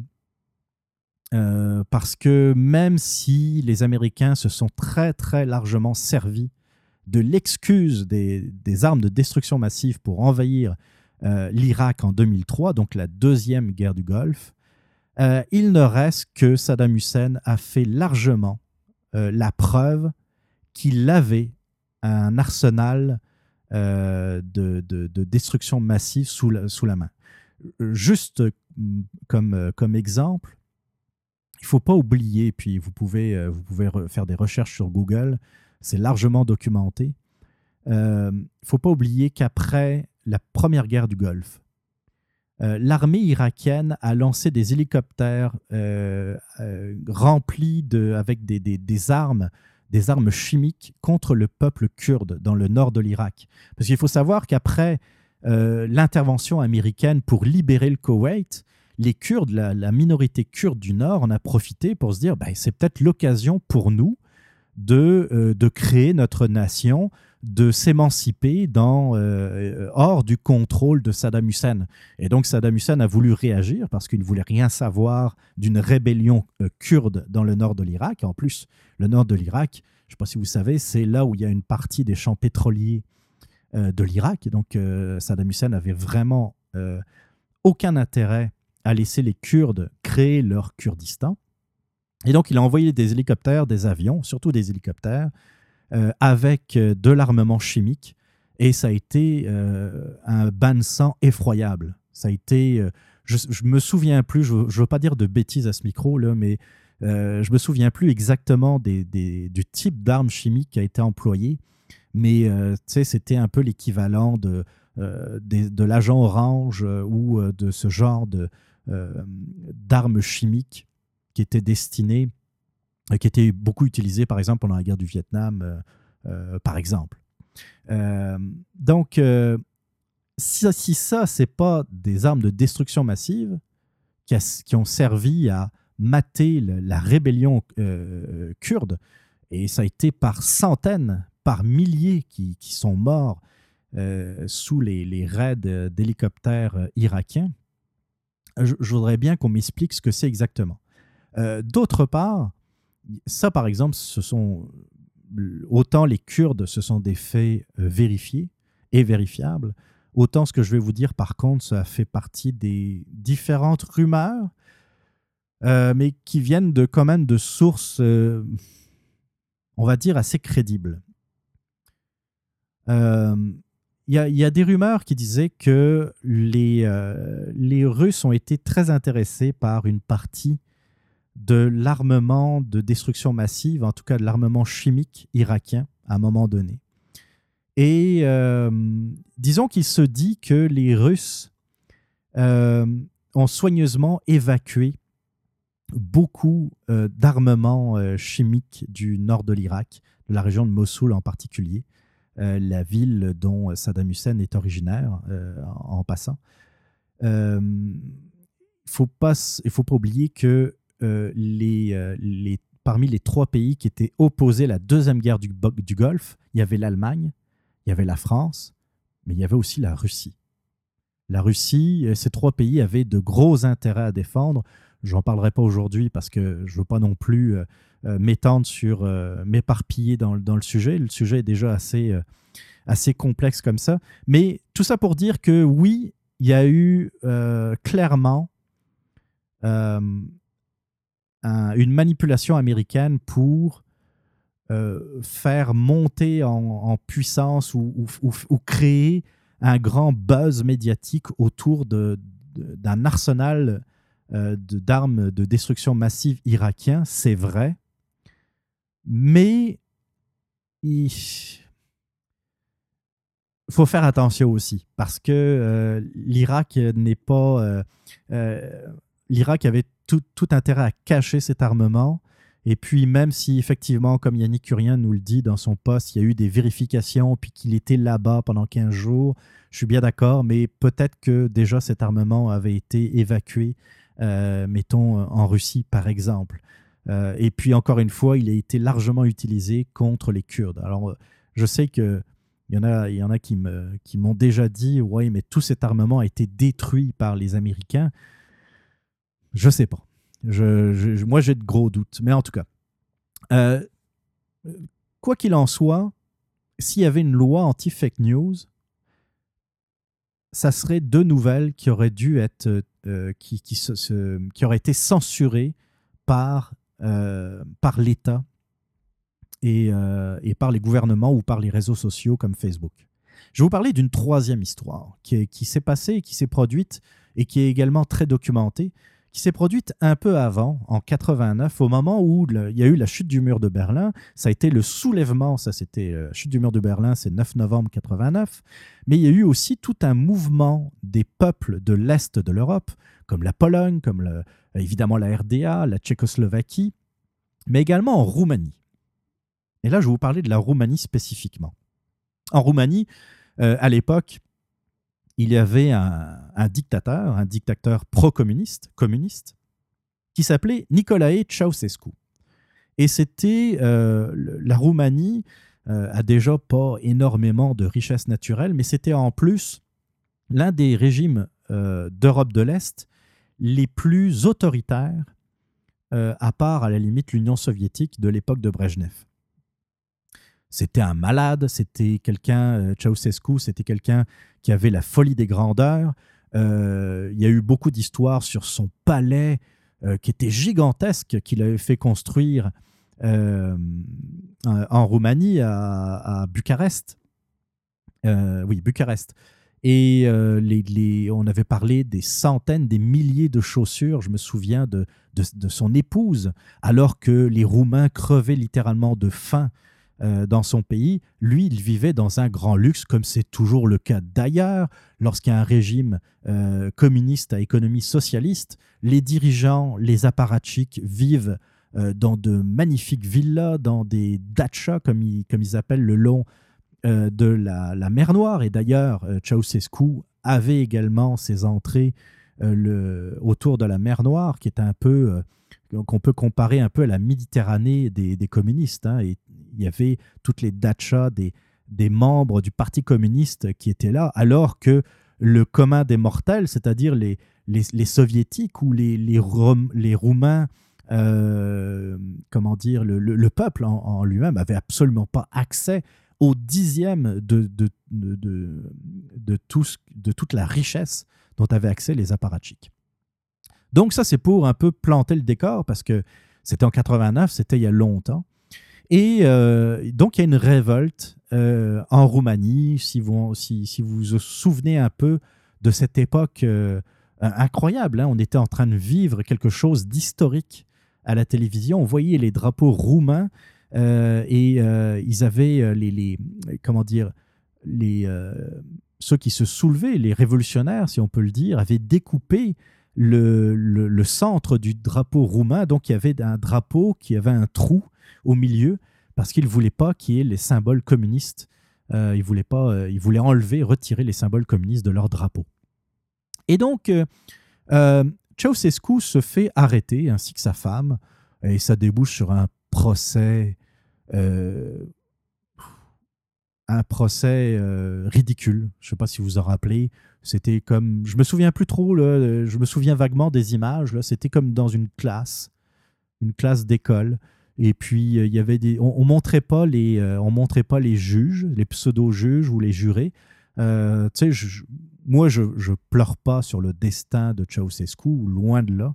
Ça a été un criminel, ça a été un dictateur, mais disons que c'était vraiment un procès d'opérette. C'était, c'était ridicule. C'était, il voulait le tuer, c'est tout. Bon, ben, rendu là, pourquoi faire un procès?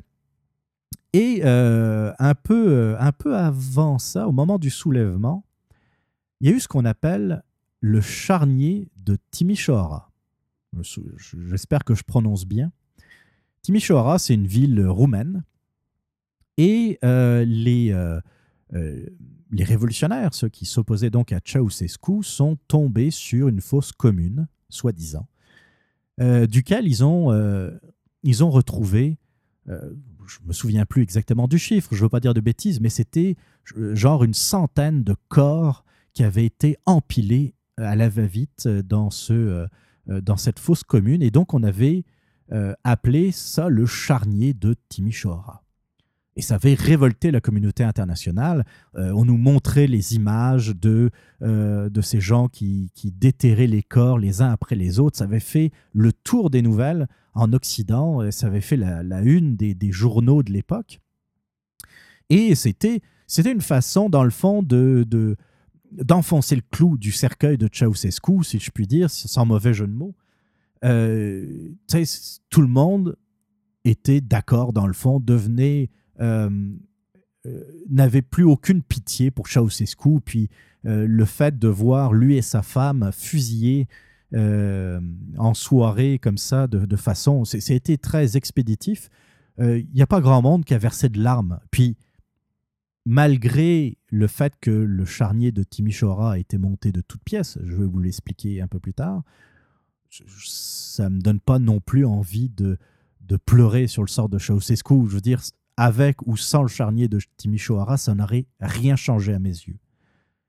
Sauf que, un peu plus tard, on a découvert que, dans le fond, c'était un peu curieux. Euh. Il y avait des représentants occidentaux qui étaient également là, et puis commençaient à regarder les cadavres et puis essayer de voir comment ils étaient morts. Ça un peu curieux parce que sur certains corps, il y avait eu, il y avait eu lieu une autopsie. on reconnaît les, cadavres qui, ont, qui sont passés par une autopsie, le fameux V euh, qui est, euh, que, que les médecins légistes pratiquent euh, à la base du cou pour prélever les organes, pour, faire une autopsie. Donc, je ne veux pas vous expliquer ce que c'est qu'une autopsie. Il suffit de regarder Criminal Minds, par exemple, pour, pour avoir un bon exemple. Ce qui est quand même curieux quand on parle d'un charnier qui aurait été fait par les autorités de Ceausescu, puis euh, mettons que euh, dans le fond, on voulait faire passer comme euh, une exécution massive d'opposants, et puis on les aurait enterrés sommairement, et ça été, ça venait de Ceausescu. En fait, tout ça pour vous dire qu'après enquête, il s'est révélé que ça avait été une histoire montée de toutes pièces par, par les, les, gens qui se sont soulevés contre Ceausescu, et ils ont juste pris des corps d'une morgue et les ont enterrés comme ça euh, dans une pseudo-fosse commune et euh, ont ensuite fait mine de découvrir ce charnier et ont convoqué les médias internationaux. Vous savez, comme dirait, euh, je me souviens plus, c'était un député britannique, je pense à la Première ou la Seconde Guerre mondiale. J'adore cette phrase et il avait dit à un moment donné, la première victime d'une guerre, c'est la vérité. Puis souvenez-vous de cette phrase parce que qu'on parle d'un conflit sévère armé entre deux nations ou d'un soulèvement populaire ou, euh, comme dans le cas de, euh, l'Irak, euh, de, chercher des, prétextes à une invasion ou une intervention militaire, il faut savoir que à partir du moment où il y a un conflit, tout le monde ment, ou tout le monde est susceptible de mentir. Parce que là, les enjeux sont tellement gros, on parle de la vie ou de la mort de personnes, on parle euh, de protéger un territoire ou d'envahir un autre, on parle de la survie d'une nation, on parle de la survie d'une population, et là, tout est, tout est permis. Donc, euh, euh, tu sais, sans nécessairement aller jusqu'à une troisième guerre mondiale. Essayer de faire la chasse aux fake news, c'est quelque chose d'assez risqué parce que, euh, comme le dit Yannick Urien, euh, si on avait fait ça pendant l'invasion du Koweït, si on avait fait ça euh, pendant l'invasion de l'Irak en 2003, et si on avait fait ça dans le cas, dans le cas dont, je viens de parler du pseudo-charnier de Timișoara, eh bien, on n'aurait jamais trouvé la vérité parce que des gens qui auraient émis des doutes ou qui auraient dit Ouais, moi j'ai d'autres informations qui disent le contraire, on les aurait censurés. L'autre, l'autre aspect de cette, de cette chasse aux fake news, c'est que, comme je le disais au départ, c'est une, aussi une façon pour l'autorité de faire taire l'opposition. S'il y a des nouvelles qui vous gênent, s'il y a une opposition qui vous gêne, vous avez juste à le, le rentrer dans cette, euh, dans cet algorithme de Facebook, par exemple, pour faire disparaître la nouvelle, pour la faire censurer sans que ça paraisse. Parce que c'est ça, ce sont des questions d'algorithme maintenant. C'est que Facebook va rentrer des tas d'algorithmes, comme le fait Google dans ses recherches, pour censurer telle page Facebook, tel groupe Facebook, puis euh, rendre la nouvelle moins, euh, moins disponible, moins visible. Et c'est pour ça que, euh, par réflexe, je suis contre le fait de censurer, le, quel que soit le propos d'ailleurs, parce que, un, d'abord, ça permet d'identifier les gens, même si, si les propos sont révoltants, euh, on, on, sait qui ils sont, on sait qu'ils existent, on sait quel est le poids qu'ils peuvent avoir au sein de l'opinion publique. Puis de deux, on ne sait jamais où ça s'arrête, cette censure. On sait quand ça commence, on sait, on sait jamais quand ça s'arrête pouvez dire au départ, on va censurer, mettons, euh, je rêve là, je rêve. On va censurer les antifas, l'extrême gauche, et puis on va censurer également les suprémacistes blancs, puis les néo-nazis. Ça, par exemple, ça, il n'y a pas de mal pour le faire. Mais censurer les antifas et l'extrême gauche, un peu plus de misère. Mais bon, qu'importe. Comme je disais, on rêve. Mais euh, si demain matin, vos idées commencent à devenir gênantes. Pas nécessairement dangereuses, gênantes. Gênantes pour le pouvoir ou gênantes pour des intérêts différents, des intérêts syndicaux par exemple, des intérêts financiers, des intérêts qu'importe.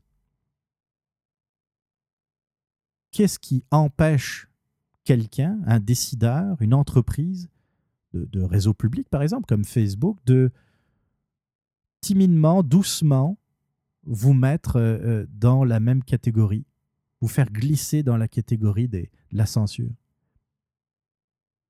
Surtout que vous, vous allez voir votre nouvelle que vous publiez.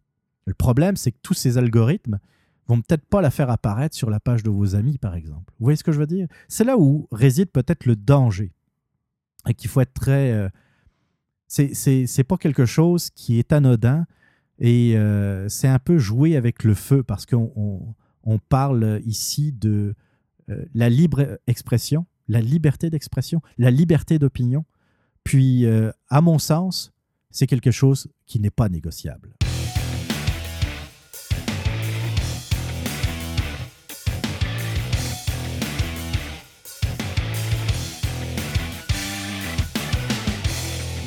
Vous êtes toujours à l'écoute du Radioblog, le 36e épisode du Radioblog, le premier euh, de l'année 2018. C'est l'heure de la petite pause musicale. Je voulais quelque chose de qui bouge, je voulais quelque chose de, joyeux, mais en même temps quelque chose de bon. Euh, on, va, on va passer tout de suite, on va écouter un, grand classique de David Bowie. C'est euh, Let's Dance. Et puis c'est là. On se retrouve juste après avec le deuxième sujet du Radioblog.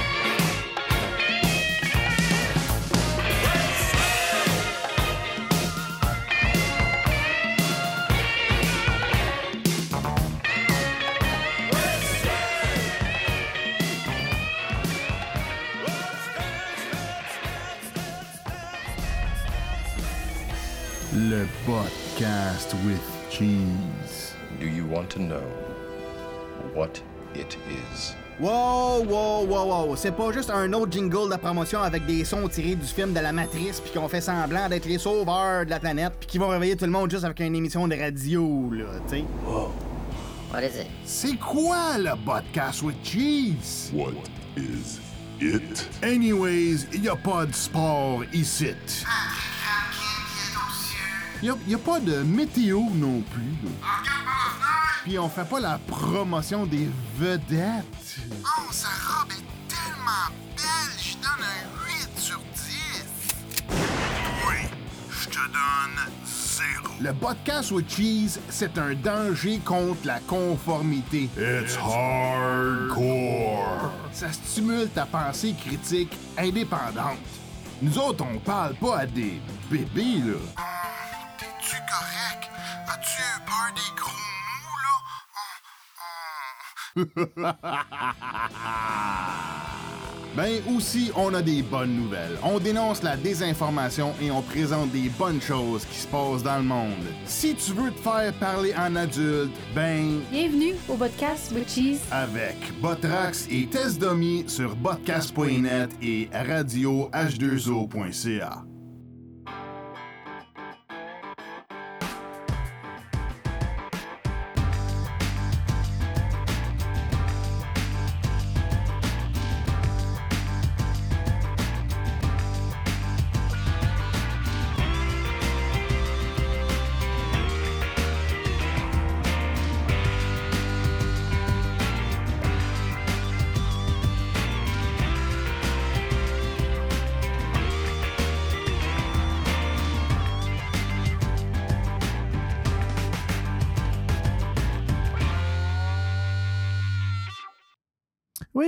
comme deuxième sujet, donc on va parler de médias et du fameux virage numérique de nos chers médias. Je vous en avais parlé d'ailleurs la dernière émission de euh, cette, euh, je me souviens plus combien, en tout cas beaucoup de millions, dizaines de millions qui ont, euh, qui vont être donnés sur euh, cinq ans, si ma mémoire est bonne, à nos, à nos journaux pour, pour dans le fond les aider soi-disant à faire le visage, le virage numérique.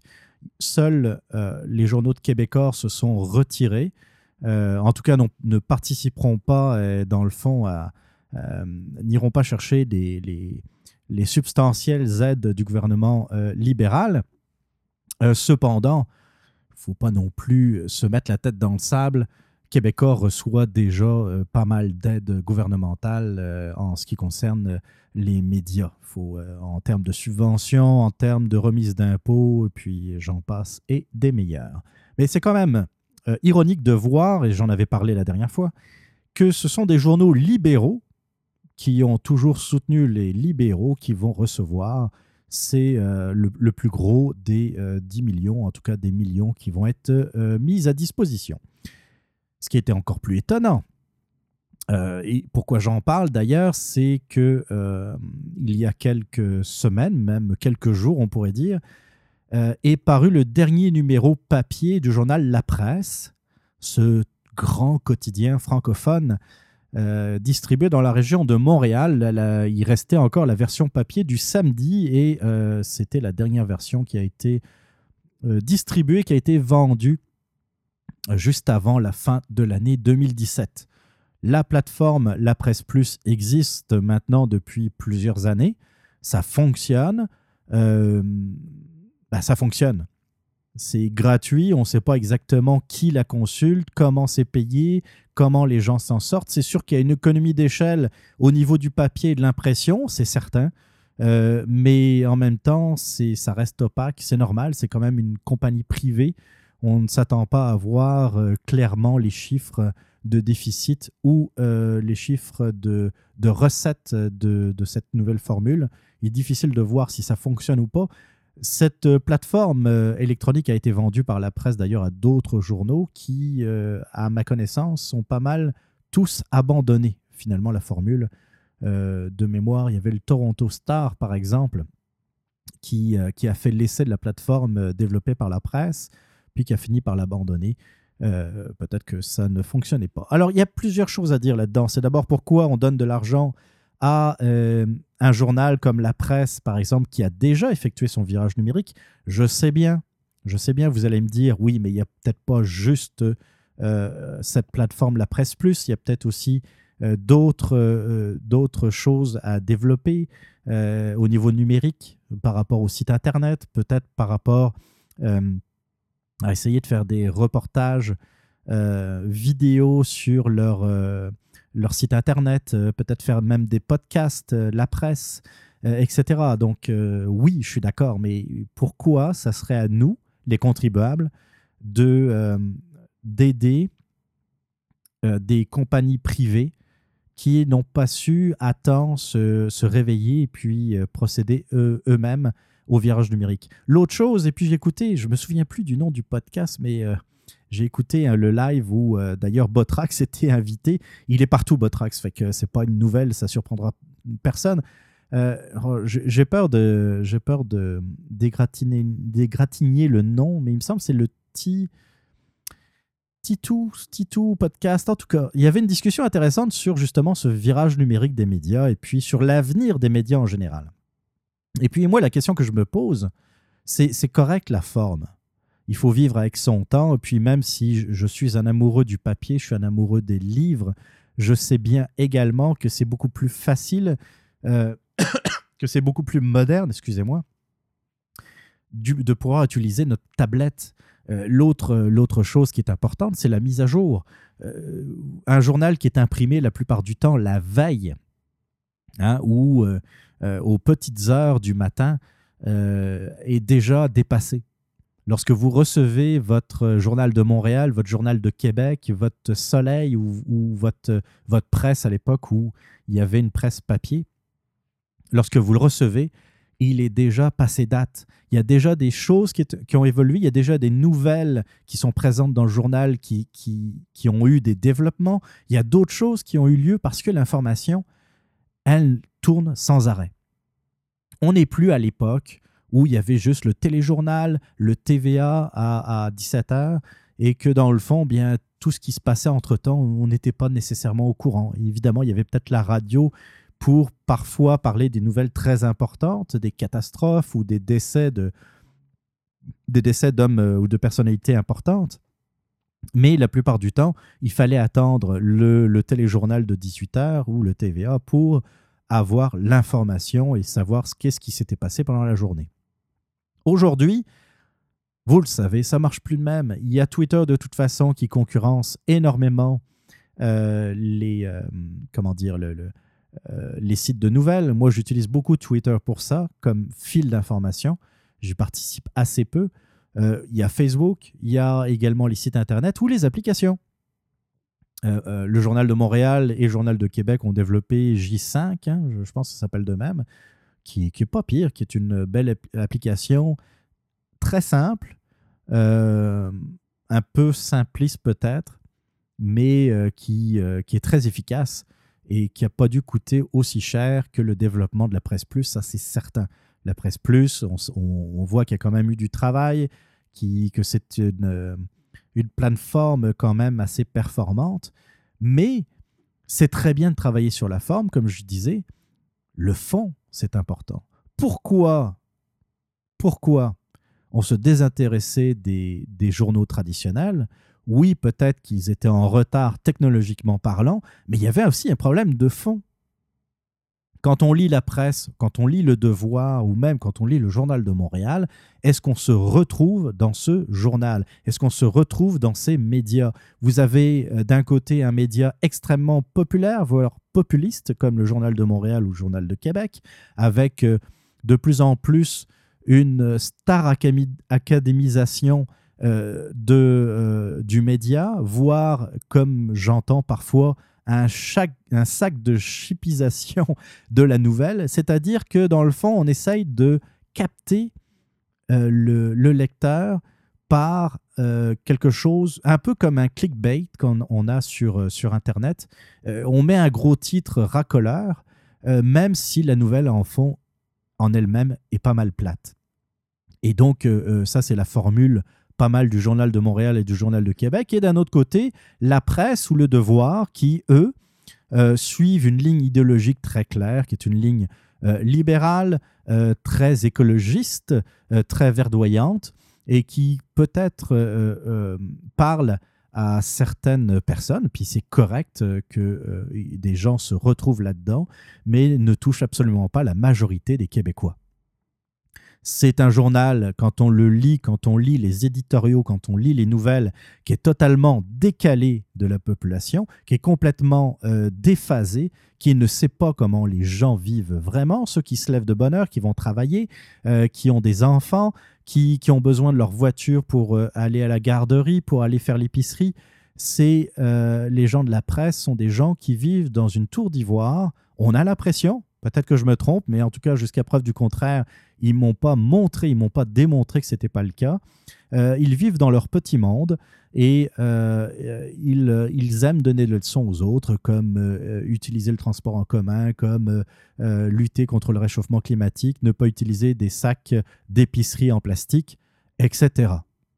On n'a plus cette diversité d'opinions, on n'a plus cette comment dire cette effervescence d'idées et d'idées différentes. Euh, quand on lit la presse ou le devoir, euh, c'est assez très monolithique en tout cas comme, euh, comme idée, comme idéologie, comme ligne éditoriale. Et on essaye d'écraser les autres, on essaye de les... il y a une sorte de mépris là-dedans pour tout ce qui ne ressemble pas à cette ligne éditoriale très libérale, mais également très... euh, avec une, une- connotation gauchiste selon certains, euh, certains éditorialistes. Tout le monde n'est pas comme ça. C'est sûr que euh, y, a, y a une différence entre des gens comme François Cardinal, qui est le, le- l'envers d'heure euh, par excellence de, du, plateau Mont-Royal, et, d'autres comme, ah, j'ai oublié, Dubuc, qui, est devenu, qui est devenu sénateur. Euh, non, plutôt André Pratt, je confondais. André Pratt, qui avait quand même une vision, euh, il était parfois très énervant, mais euh, euh, parfois j'étais, il arrivait à me, à, me retrouver dans le fond dans certaines, euh, dans certaines prises de position. Quelqu'un de quand même d'intelligent, même si euh, je ne partage pas évidemment toutes ses idées. Mais vous voyez, le problème, c'est c'est bien de changer la forme d'un journal, c'est bien de changer la police de caractère ou de changer le titre ou le logo. Mais si le, fond du journal ne... euh, vous, vous, ne- vous ne, vous reconnaissez pas dans, ce journal, pourquoi vous iriez l'acheter? C'est sûr, vous allez acheter le, nouveau, la nouvelle maquette, le nouvel habillage d'un journal. Mettons si demain matin le Devoir revoit complètement sa formule, vous allez être curieux, vous allez vouloir l'acheter. Mais si vous retrouvez euh, dans les articles euh, le même décalage, le même décrochage total avec la réalité de la population québécoise, pourquoi vous continueriez à aller l'acheter? Et encore pire, pourquoi vous vous abonneriez à ce genre de, de, de torchon? C'est le mot qu'on puisse dire. Vous voyez, c'est là le problème. Et c'est euh, tant que les journaux n'auront pas compris qu'à un moment donné, il va falloir être en phase avec la population, le Journal de Montréal, quand même, fait des efforts, il faut bien le reconnaître, mais euh, il y, a- une plus grande diversité dans le Journal de Montréal euh, que dans la presse. Ça, c'est euh, incontestable. Mais euh, il y a ce côté très populiste, très, comme je vous le disais tantôt, d'une sorte de star académi- académisation de la nouvelle qui, qui m'embête un peu. Ça manque, ça manque de fond, ça manque de, contenu parfois. Et lorsque vous vous retrouvez avec 15 pages sur le Canadien de Montréal qui a perdu euh, à Buffalo, j'avoue que là, il y a de quoi décrocher, même quand on aime euh, le hockey. Donc, euh, vers quoi on va? C'est la question qui était très intéressante d'ailleurs à ce podcast que j'écoutais la semaine dernière, qui est est- est-ce que dans le fond les podcasts, par exemple, ou les, les médias numériques alternatifs vont pas à un moment donné prendre la place de ces médias traditionnels. Est-ce que les médias traditionnels ne sont pas juste à un moment donné condamnés à mourir? Moi personnellement, je ne le crois pas parce que il y a toujours euh, y a toujours quelque chose, une constante assez claire, c'est qu'à un moment donné, si euh, il y a une possibilité de faire de l'argent pour un média, pour que euh, ça réponde à l'attente d'une certaine partie de la population, il y aura toujours des gens pour être intéressés par ça. Et c'est pour ça que je suis quand même pas aussi pessimiste que, que d'autres personnes. Je me dirais, un peu comme on voit d'ailleurs avec le, je vous parlais du journal de Montréal, qui est peut-être moins décalé que la presse.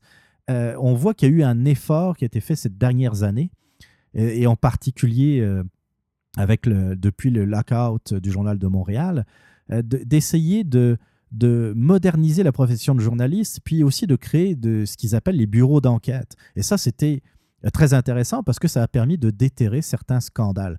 Sauf que euh, je pense qu'il faut poursuivre, il faut euh, renforcer ce côté journalisme d'investigation. Il faut remettre au goût du jour le journalisme d'investigation qui a complètement disparu aujourd'hui. Parce qu'aujourd'hui, ce qui se passe dans les rédactions, c'est qu'on reçoit les communiqués de presse, on change deux, trois mots, et puis on les publie tels quels.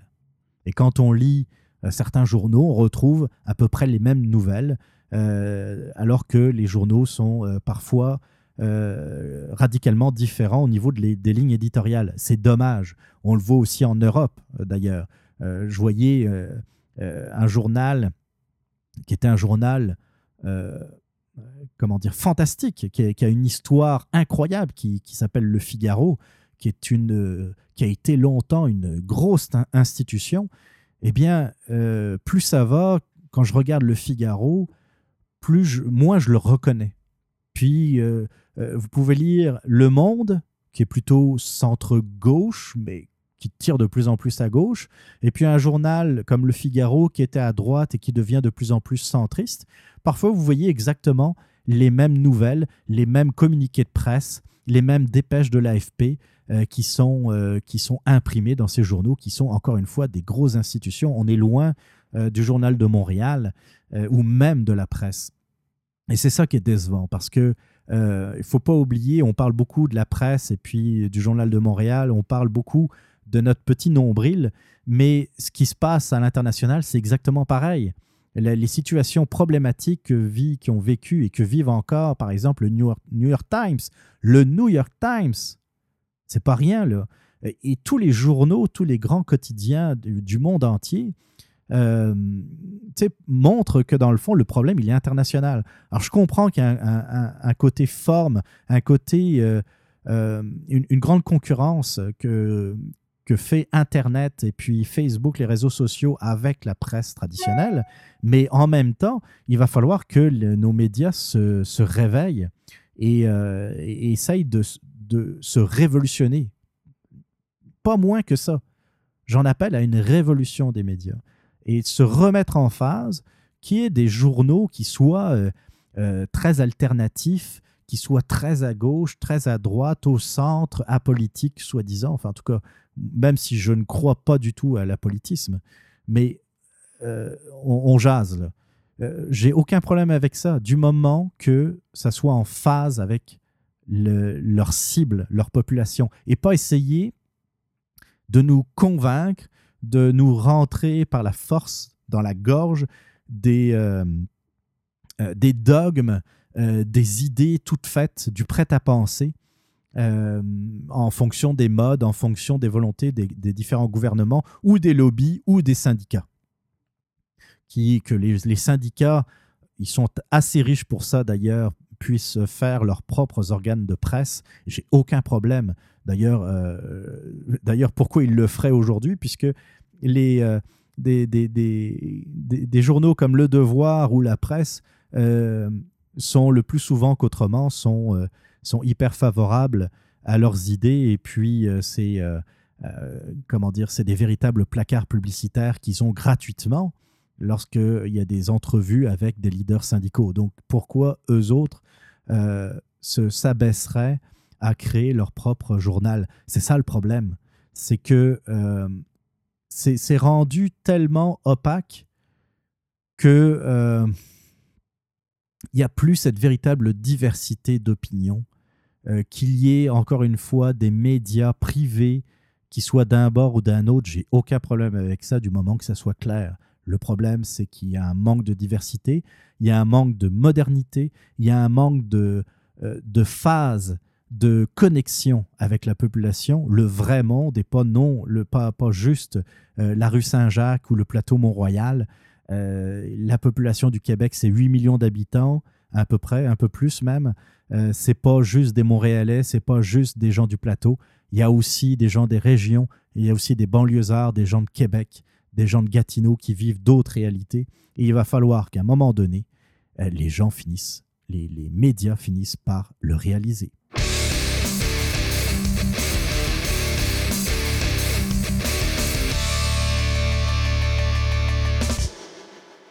Eh oui, chose promis, chose due, je vais vous parler un peu de politique internationale. Un peu. Je ne vais pas rentrer trop en profondeur. En tout cas, ce n'est pas le but aujourd'hui parce que c'est deux sujets qui sont très complexes. Et puis, euh, euh, ce sont deux sujets surtout qui sont en, en cours de développement.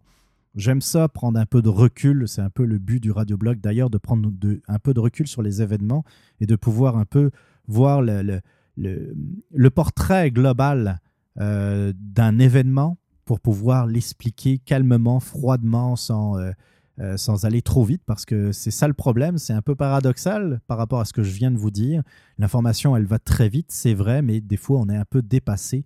Et comment dire, on, on est facilement dépassé par, par les événements. Il faut faire très attention. Et d'ailleurs, je pourrais parler. Non, je vais commencer par la Corée du Nord pour, pour faire des petits rappels, parce qu'il me semble que j'en avais déjà un peu parlé à ce micro, pour faire des petits rappels assez simples. C'est vrai que la situation euh, est assez tendue, en plus euh, que ça soit du côté euh, de la Corée du Nord que du côté des États-Unis, il n'y a, personne qui, qui va tempérer l'autre. hein. Vous avez deux coqs qui, qui s'opposent.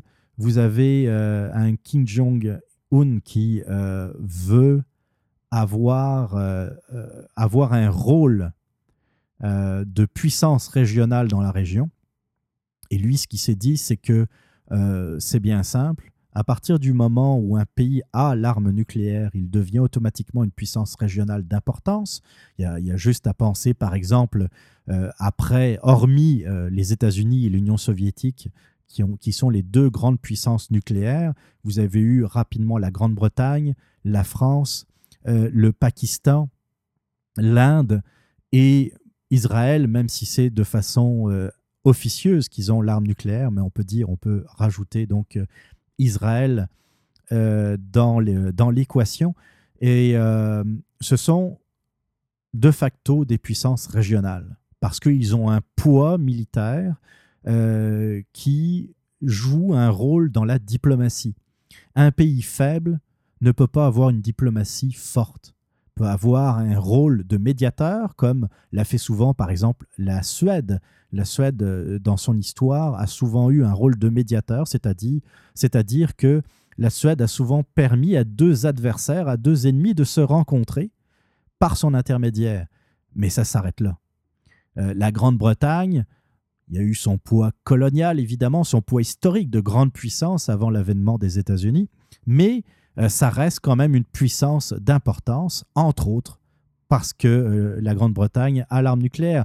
Pareil pour la France, même si l'histoire est un peu différente, ça a été aussi également une, ancienne grande puissance, une ancienne grande puissance coloniale, une, ancienne grande puissance euh, militaire. Ça reste quand même euh, l'un des pays les plus, les, plus puissants militairement au monde et euh, le troisième ou quatrième vendeur d'armes euh, toujours actuellement dans le monde. Donc il y a un poids diplomatique qui se rattache à ça. Après, il y a des questions de leader, il y a des questions de gouvernement, de façon de gouverner qui peuvent changer les choses. C'est-à-dire, c'est sûr qu'avec quelqu'un comme François Hollande, qui a eu une présidence extrêmement faible, le poids démocratique, diplomatique plutôt, d'un pays comme la France euh, s'est réduit considérablement. Donc, euh, euh, Kim Jong-un se dit déjà, je vais devenir, grâce à l'arme nucléaire, une puissance d'importance. On va être obligé de m'écouter. Et je vais devenir un interlocuteur de, choix. Et en plus, ça va emmerder, excusez-moi du terme, mon principal adversaire, qui sont les États-Unis, qui ont toujours été les États-Unis. faut pas oublier que euh, y a, euh, dans les années 50, 54, je crois, il y a eu la guerre de Corée, dans, le, dans laquelle, d'ailleurs, euh, entre autres, le Canada est intervenu, mais aussi les États-Unis. Et les États-Unis se sont opposés donc à l'avancée des communistes du Nord. Et euh, on, l'oublie souvent, mais il n'y a jamais eu de traité de paix. Il y a un, cessez-le-feu qui a été conclu entre les deux, euh, euh, les deux États, entre les belligérants. Il y a eu un cessez-le-feu entre donc la Corée du Nord et les pays occidentaux, ainsi que la Corée du Sud, mais il n'y a jamais eu de traité de paix. Il y a donc eu l'établissement d'une zone démilitarisée entre les deux nations pour éviter les accrochages, puis il y en a quand même des accrochages, vous le voyez. Et donc, euh, le, gouvernement nord-coréen a toujours un peu une dent contre euh, son voisin du Sud, euh, d'abord qu'il souhaiterait envahir, mais aussi contre tous ceux qui l'ont aidé, et en particulier, au premier rang duquel, les États-Unis. Donc, il y a ça. Puis, je pourrais rajouter une troisième raison.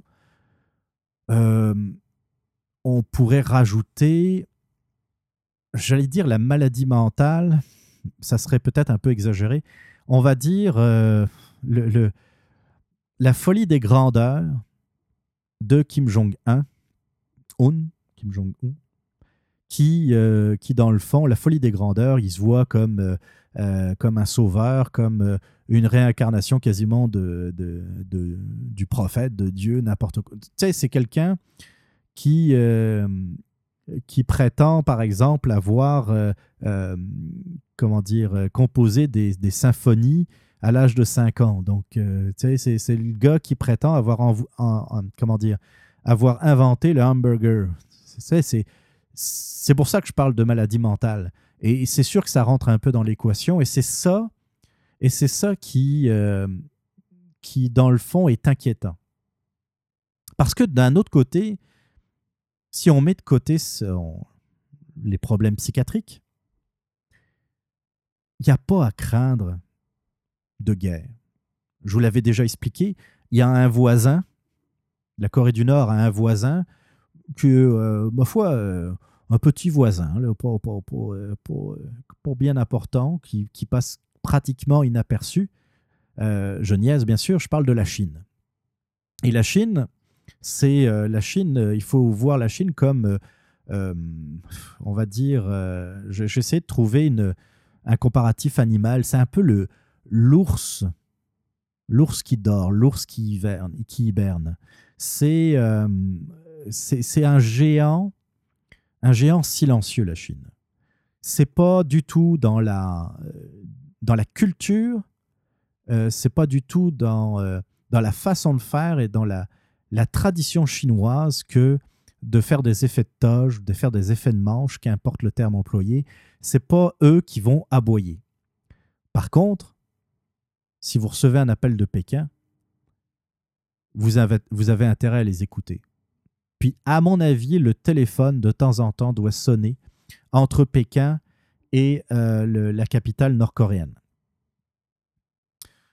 À mon avis, il y a un rôle assez décisif qui est fait par la Chine pour euh, maintenir euh, le, maintenir le. On, parle beaucoup de des, bulldogs, hein. enfin pas des bulldogs, des. euh, euh, voyons, c'est quoi ces chiens euh, oh, Qu'importe, vous voyez de quoi je, je veux parler. Mais c'est un peu. C'est un peu le géant silencieux qui, des fois, tire sur la laisse pour calmer Kim Jong-un et lui dire Regarde, là, ça va faire, calme-toi. Puis, euh, tu sais, on, on va rejaser. Puis, euh, c'est, la Chine est un partenaire économique et commercial majeur pour la Corée du Nord, surtout avec toutes les sanctions qu'il y a à l'encontre de la Corée. Puis, on sent, euh, tu sais, au départ, la Chine était un, allié de la Corée du Nord. C'est la Chine qui a permis à la Corée du Nord de, euh, de ne pas perdre la guerre de Corée. hein. C'est, les, les Chinois envoyaient massivement de l'armement pour... on était dans un contexte de guerre froide. Et euh, la Chine a toujours été bienveillante par rapport à la Corée du Nord. Mais euh, si on regarde un peu ces dernières années, on sent doucement un changement d'attitude de la Chine par rapport à la Corée du Nord. C'est un peu rassurant et inquiétant à la fois. Je m'explique. Rassurant dans le sens que la Chine se rend compte euh, que ça devient instable et que c'est pas bon pour, son économie, c'est pas bon pour euh, euh, la stabilité de la région et parce que la Chine aussi est une puissance régionale d'importance. Et puis là-dessus, il y a un poids qui est quand même très important. Inquiétant parce que euh, si la Chine est obligée de changer un peu son attitude, euh, c'est peut-être aussi parce qu'elle est inquiète par l'attitude de Kim Jong-un. Donc c'est là où euh, il faut faire attention. Puis euh, c'est c'est difficile de, de savoir exactement qu'est-ce qui se passe? C'est très secret. Il ne faut pas oublier la Corée du Nord est un pays qui est hermétique. Hermétique. Tout le monde surveille tout le monde. C'est pire que l'Union soviétique à, l'époque de la guerre froide. Euh, c'est très difficile pour les Occidentaux de, pénétrer euh, juste pour avoir des renseignements en Corée du Nord. hein. Les, agents de renseignement euh, américains se, font tout de suite ou se feraient tout de suite reconnaître. Euh, ce qui, comment dire, ce, qu'il faut faire, c'est euh, pouvoir trouver des Nord-Coréens qui, euh, qui puissent, dans le fond, être retournés, devenir des transfuges. Mais là aussi, c'est très difficile. Comment convaincre des Nord-Coréens de fournir des informations aux Occidentaux, sachant qu'ils ne peuvent pas sortir de leur pays, sachant que nous, on ne peut pas rentrer pour essayer de les convaincre, que l'information est très contrôlée, qu'ils n'ont même pas Internet vraiment, à part une très faible partie de la population, et encore sur certains sites. Vous voyez, c'est très, très difficile de faire quoi que ce soit. Euh, puis, je voudrais vous faire remarquer que euh, ça a été... euh, les, les- Américains ont essayé à plusieurs reprises de, d'éliminer quelqu'un comme Fidel Castro dans un pays qui était quand même pas mal plus ouvert que la Corée du Nord, et ils ont toujours échoué. Donc ça, c'est pour un peu répondre à, à, certaines, à certains questionnements qui sont légitimes. hein. On se demande pourquoi les Américains ou pourquoi euh, euh, on ne décide pas euh, tout simplement de supprimer Kim Jong-un, mais c'est quelqu'un qui est paranoïaque, c'est quelqu'un qui n'a pas hésité à, supprimer des membres de sa propre famille. Ça, c'est souvent le cas qui arrive quand on parle de dictateur. Saddam Hussein a fait exactement la même chose. Un peu avant, Adolf Hitler faisait exactement la même chose. Euh, tous les dictateurs deviennent euh, de facto paranoïaques et c'est normal. Ils sont autoritaires, ce sont des dictateurs. C'est sûr que euh, ils, ont beaucoup d'ennemis, ils s'en rendent compte et il faut qu'ils soient très méfiants. Il faut que je me souviens de, de- de quelqu'un comme comment qui s'appelait Kadhafi, l'ancien chef d'État libyen qui avait de mémoire une dizaine de sosies, une dizaine de sosies parce qu'il était persuadé que les Américains voulaient le supprimer. Il avait raison d'ailleurs, hein, ça- c'est passé proche d'ailleurs euh, en 86 lorsque les Américains et les Britanniques ont bombardé euh, Tripoli et Benghazi. Euh, c'est passé très proche parce qu'une bombe a éclaté pas loin de sa tente. Euh, donc, c'est certain que Kim Jong-un doit aussi avoir, j'imagine, des sosies ou en tout cas avoir une, euh, comment dire, une énorme protection euh, autour de lui. Donc, c'est ça qui, qui rend les choses très difficiles. Euh, c'est sûr que quand on regarde Donald Trump, c'est pas lui qui va tempérer les choses. En même temps, on pourrait dire il est temps que ça s'arrête, ce, ce- cirque. Ça fait quand même des décennies parce que c'est pas juste Kim Jong-un. Son père était un peu pareil, son grand-père était un peu pareil. Euh, c'est toujours euh, une épée de Damoclès qui, euh, qui plane autour de cette région du monde. Et puis, quand on parle de région du monde, je vais parler de la Chine. La Corée du Sud, c'est une puissance économique quand même assez majeure, mais il n'y a pas loin aussi le Japon. Donc, s'il y a un accident nucléaire dans le coin, ça peut avoir des répercussions économiques incroyables.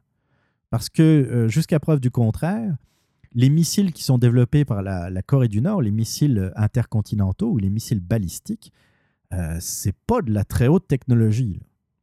Je veux dire par là, si euh, il y a une bulle au cerveau qui passe dans la tête, dans le cerveau de, Kim Jong-un et qui décide d'appuyer sur son fameux piton qui est posé sur son bureau, que le missile part, puis qu'il part tout croche et puis finisse par s'écraser sur Tokyo, euh, là, on est parti pour une catastrophe, une catastrophe économique et commerciale majeure.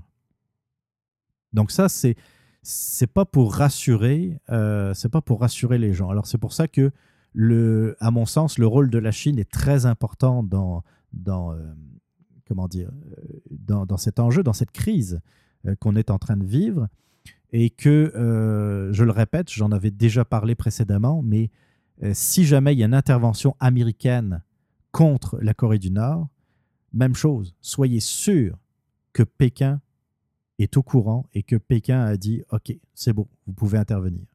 Il n'y aura pas d'intervention américaine en Corée du Nord si la Chine n'est pas d'accord. C'est certain.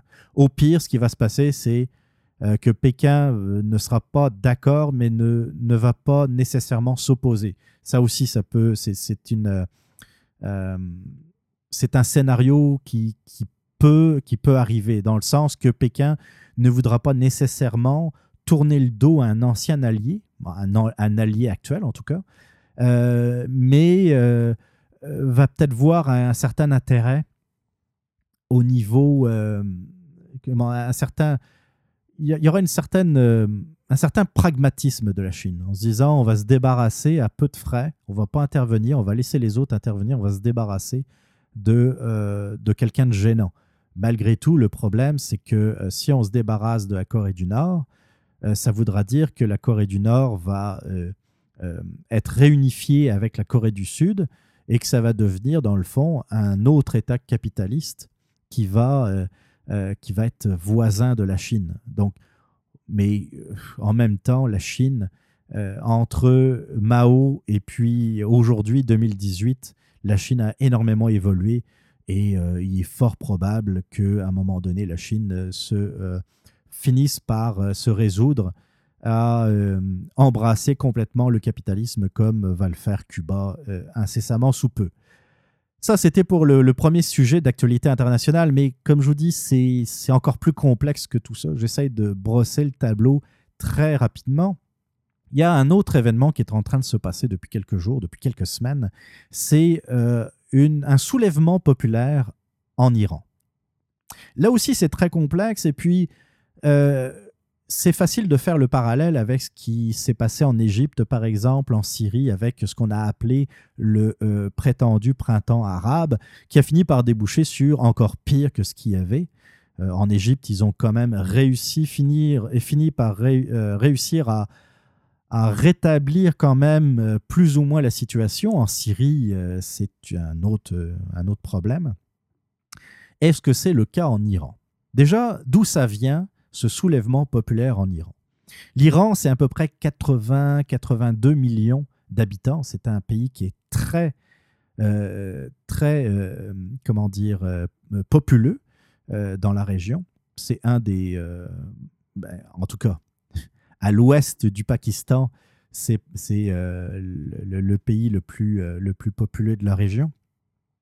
C'est un pays qui est quand même puissant. Je vous en, ai parlé un peu avec le conflit qui est opposé euh, avec l'Irak. L'Iran euh, est une puissance démographique, mais aussi une puissance militaire.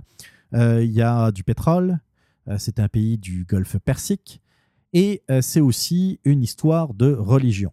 Il y a euh, la, proportion, c'est une majorité, 98% de la population est musulmane, 90% de, euh, comment dire, musulmanes chiites. Il y a euh, plusieurs euh, schismes dans la, au sein de la religion musulmane, mais dans la région, je vous dirais qu'il y en a deux principales, c'est les chiites et les sunnites. Je vous en parlerai dans une prochaine émission, mais le, comment dire, euh, ce, cette relation entre les sunnites et les chiites est pas mal la pierre angulaire de 90% des problèmes qui, qui se sont produits dans la région du Proche et du Moyen-Orient. 90% et encore, je suis très généreux, je pense que c'est pas loin de 100%. Euh, y compris les problèmes qui se sont produits en Irak, en Syrie. Il y a un, comment dire, un véritable, une véritable guerre entre euh, les musulmans chiites et les musulmans sunnites. Ce sont deux catégories qui saillissent pour mourir, c'est le cas de le dire, parce que, euh, comme en Irak, on voit régulièrement, par exemple, des mosquées sunnites qui sont euh, dynamitées par des chiites et des mosquées chiites qui sont dynamitées par des sunnites. Vous voyez un peu le genre. Donc, l'Iran, c'est l'État chiite. faut le savoir. C'est très rigoriste. C'est une, euh, c'est une façon de voir la religion euh, de façon euh, très. comment dire Je, l'avais le mot, très rigoriste, dans le fond, hein, très rigoureux. Et là-dedans, il faut savoir aussi que c'est une majorité perse. hein. En Iran, ce ne sont pas des Arabes. Il y a, euh, il y a une très faible population, une très faible population ethnique arabe, mais la grande majorité, euh, j'ai été voir d'ailleurs euh, les, derniers chiffres avant de- de- d'enregistrer l'émission, c'est plus de 60% de Perses. Après, vous avez des Kurdes, après, vous avez différentes autres ethnies, mais c'est des Perses majoritairement. L'Iran était un pays extrêmement moderne euh, avant la révolution islamique, un pays très pro-occidental. Euh, les filles se baladaient en jupe, euh, il y avait des cours mixtes, il y avait les femmes allaient à l'université. C'était très très un pays très ouvert à l'é- à l'époque du Shah d'Iran, qu'on pourrait traduire par le roi ou le roi d'Iran. Et malheureusement, au moment de la, révolution islamiste, ça a complètement changé puisque les femmes euh, sont devenues, dans le fond, des, euh, des êtres inférieurs et que euh, c'est l'autorité, c'est devenu une théocratie, c'est l'autorité des mollahs qui est devenue, dans le fond, la référence ultime de l'Iran, et c'est devenu une dictature, tout simplement. Donc ça, c'est pour remettre un peu le contexte. Il, y a, il y a à peu près deux ans, à peu près, il y a eu des négociations entre Téhéran et Washington à l'époque de Barack Obama. Euh, L'Iran a toujours été un, grand adversaire de Washington, un peu. euh, je parlais tantôt de la Corée du Nord. L'Iran, c'est à peu près la même chose. Les États-Unis euh, se sont toujours opposés à l'établissement de la révolution islamiste, comme la plupart des pardon, excusez-moi, comme la plupart des pays occidentaux d'ailleurs, mais les États-Unis étaient le chef de file de la lutte contre euh, euh, l'Iran des, euh, des ayatollahs et des mollahs. Et évidemment, pendant, pendant les années 80 et puis les années 90, on voit peut-être un peu moins de manifestations ces dernières années, mais on voyait régulièrement les drapeaux américains qui étaient brûlés, qui étaient piétinés, les effigies de euh, Ronald Reagan, de George Bush, euh, de euh, Bill Clinton qui étaient brûlés à Téhéran.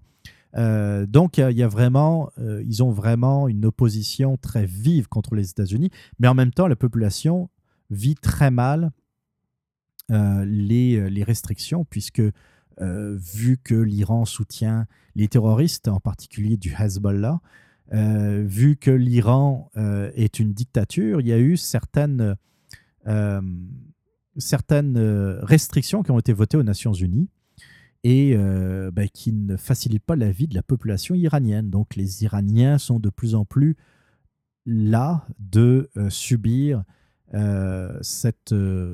bah, c'est pas nécessairement un embargo, mais en tout cas, ces restrictions économiques et commerciales de, de la communauté internationale à leur rencontre. hein. Ça fait quand même depuis 79, 1979 que ça dure. Euh, les Iraniens, qui sont les, les- Perses en général, sont des gens qui sont brillants, qui sont très intelligents. C'est pas des c'est pas des pieds de céleri. Euh, eux, ils s'attendent à autre chose. Et de voir un rapprochement entre Téhéran et Washington, ça, euh, ça a donné beaucoup d'espoir aux Iraniens. Ils se sont dit, euh, les accords nucléaires entre Barack Obama et puis euh, l'autorité euh, iranienne de l'époque, euh, ça, ça va ouvrir un peu les portes du commerce, ça va amener de l'argent à l'Iran et on va, ça va aller beaucoup mieux. Sauf que ça s'est pas produit. Ça s'est pas du tout produit. Au contraire.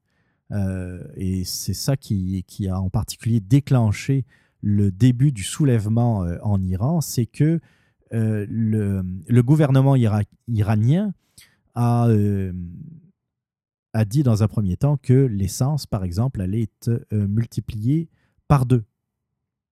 Par deux. Augmentation de, de l'essence. et c'est ça qui a déclenché le soulèvement populaire. Euh, augmentation du prix des denrées, parce qu'à partir du moment où tu augmentes l'essence, c'est sûr que tous les produits qui, euh, qui, euh, qui sont transportés par des camions, par enfin tout ce qu'utilisent des produits pétroliers, c'est sûr que les denrées vont augmenter. Et là, vous êtes parti d'un espoir lors du rapprochement entre les États-Unis et l'Iran à, dans le fond, une douche froide. Les, les- Iraniens ne s'attendaient vraiment pas à ça. Et euh, c'est ça qui a allumé la mèche et qui a fait que euh, il y a euh, un soulèvement en Iran. C'est pas la première fois qu'il y a des soulèvements en Iran, sauf que c'est la première fois que ça se passe dans autant de villes. Le problème, c'est cet autoritarisme, cette dictature iranienne. Ce sont pas des gens qui ont l'habitude d'hésiter. Quand ils veulent mettre fin à euh, un événement qui leur déplaît, généralement, ils envoient les gardes de la révolution et puis euh, ça tire dans la foule, puis ça s'arrête là. Ça finit en bain de sang. Euh, la communauté internationale va réagir, oui, puis après. Puis après. Là, par contre, depuis le rapprochement avec, avec les États-Unis de les États-Unis d'Obama il, y a- il y a deux ans à peu près, là, les Iraniens, en tout cas le gouvernement iranien, a peut-être quelque chose à perdre. Parce que c'est sûr que s'ils commencent à, tirer sur leur propre population, euh, Donald Trump, lui, là, il ne va pas hésiter à euh, déchirer l'accord avec, euh, avec l'Iran en disant là, moi, je ne peux plus être d'accord avec ce règlement signé par Barack Obama parce que vous ne respectez pas le, votre peuple. Donc, euh, c'est terminé. Je m'opposerai à tout développement nucléaire en Iran. Et donc ça, à partir de ce moment-là, le gouvernement iranien a quelque chose à perdre. C'est peut-être ça qui, en ce moment, je, l'espère en tout cas, je le pense, euh, leur fait, euh, les, fait rester euh, calmes en tout cas. En tout cas, il y a pas, il y a- une répression, il y a une répression qui pour l'instant est policière. Il y a une répression qui, euh, euh, qui est quand même digne d'une dictature, mais euh, il n'y a pas encore euh, euh, ce dont on pourrait craindre, c'est-à-dire euh, l'intervention de l'armée et des, euh, des gardiens de la révolution qui, euh, qui pourrait être euh, épouvantable pour la population iranienne. Alors, qu'est-ce qui va se passer? C'est difficile à dire. Euh, là, euh, ce qui, moi, ce qui, me, fait énormément plaisir dans, les images que je vois, c'est que euh, il y a beaucoup, beaucoup de gens euh, qui scandent des slogans contre la théocratie, contre euh, les gardiens de la révolution, justement, contre euh, euh, le, côté hyper religieux, euh, hyper théocratique euh, de l'Iran. Donc ça, c'est rassurant parce que euh, ça, ça part euh, d'une problématique économique. Je vous parlais du prix, euh, du, prix du, gaz, hein, euh, du prix des denrées, enfin du prix du pétrole en, particulier. Et ça aurait pu rester là. Ça aurait pu être un soulèvement économique contre la vie chère pour, dans le fond, comment dire, pouvoir survivre tout simplement de façon économique. Mais là, on voit que oui, il y a ce côté économique, il y a ce côté euh, très euh, événementiel par rapport à la montée du prix du pétrole, mais il y a aussi quelque chose de beaucoup plus profond qui concerne l'existence même de la République islamique d'Iran. Et ça, ça peut être un espoir dans peut-être euh, finalement un renversement du régime. Mais je vous dis, je suis quand même inquiet parce que euh, les, ayatollahs, les, les Iraniens sont pas du genre à, se laisser faire en général. Et puis, euh, euh, c'est ça. Je, suis. euh, pour, pour vous donner mon feeling, je suis quand même assez pessimiste sur les suites de, de cette rébellion. Mais en même temps, à un moment donné, ça va finir par éclater. tu sais. Vous pouvez pas rester, vous ne pouvez pas, comment dire, faire poursuivre une dictature aussi longtemps sans aide extérieure. C'est sûr que euh, y avait l'Union soviétique, puis tous les pays satellites de l'Union soviétique qui maintenaient une pression incroyable. Mais il y avait une énorme puissance en arrière euh, euh, de, du, du bloc de l'Est. hein. C'était l'Union soviétique qui était là, qui était, qui était extrêmement puissante et qui pouvait euh, pratiquement s'auto-suffire économiquement. C'est pas le cas de l'Iran. L'I- L'Iran est très isolé. L'Iran, euh, c'est le Pakistan, est coincé entre le Pakistan et puis euh, l'Irak. Il y a les sanctions économiques euh, actuelles euh, contre le pays déjà, mais il n'y a personne qui, va, euh, qui va les aider, qui va venir les aider. Donc, le, y a un moment donné, euh, ça va finir par s'effondrer tout seul. Maintenant, la question est de savoir est-ce que ça va arriver là maintenant? Je le souhaite. Mais, comme je vous disais, je suis, assez pessimiste. Euh, mais en tout cas, on aura l'occasion d'en reparler, j'imagine, parce que je vous dis, c'est un événement qui est en cours, autant pour la Corée du Nord que pour ce qui se passe en Iran. Ça va être très intéressant, je vous dis. C'est euh, quelque chose, le, le, euh, le rôle de l'Iran est majeur dans, dans la région. hein. C'est une, euh, d'une grande puissance qui, euh, qui finance beaucoup d'organisations terroristes, entre autres, et euh, qui a beaucoup d'adversaires. hein.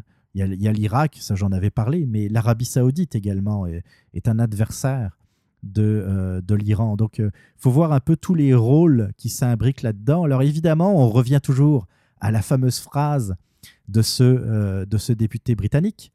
hein, dans la guerre, euh, la première victime, c'est la vérité. Alors là, il y a des tas de complots, euh, de, théories du complot qui, euh, qui, sont, utilisées par, entre autres, les autorités iraniennes pour essayer d'unir son peuple en disant les, les, soulèvements populaires, c'est orchestré par Israël et, les États-Unis.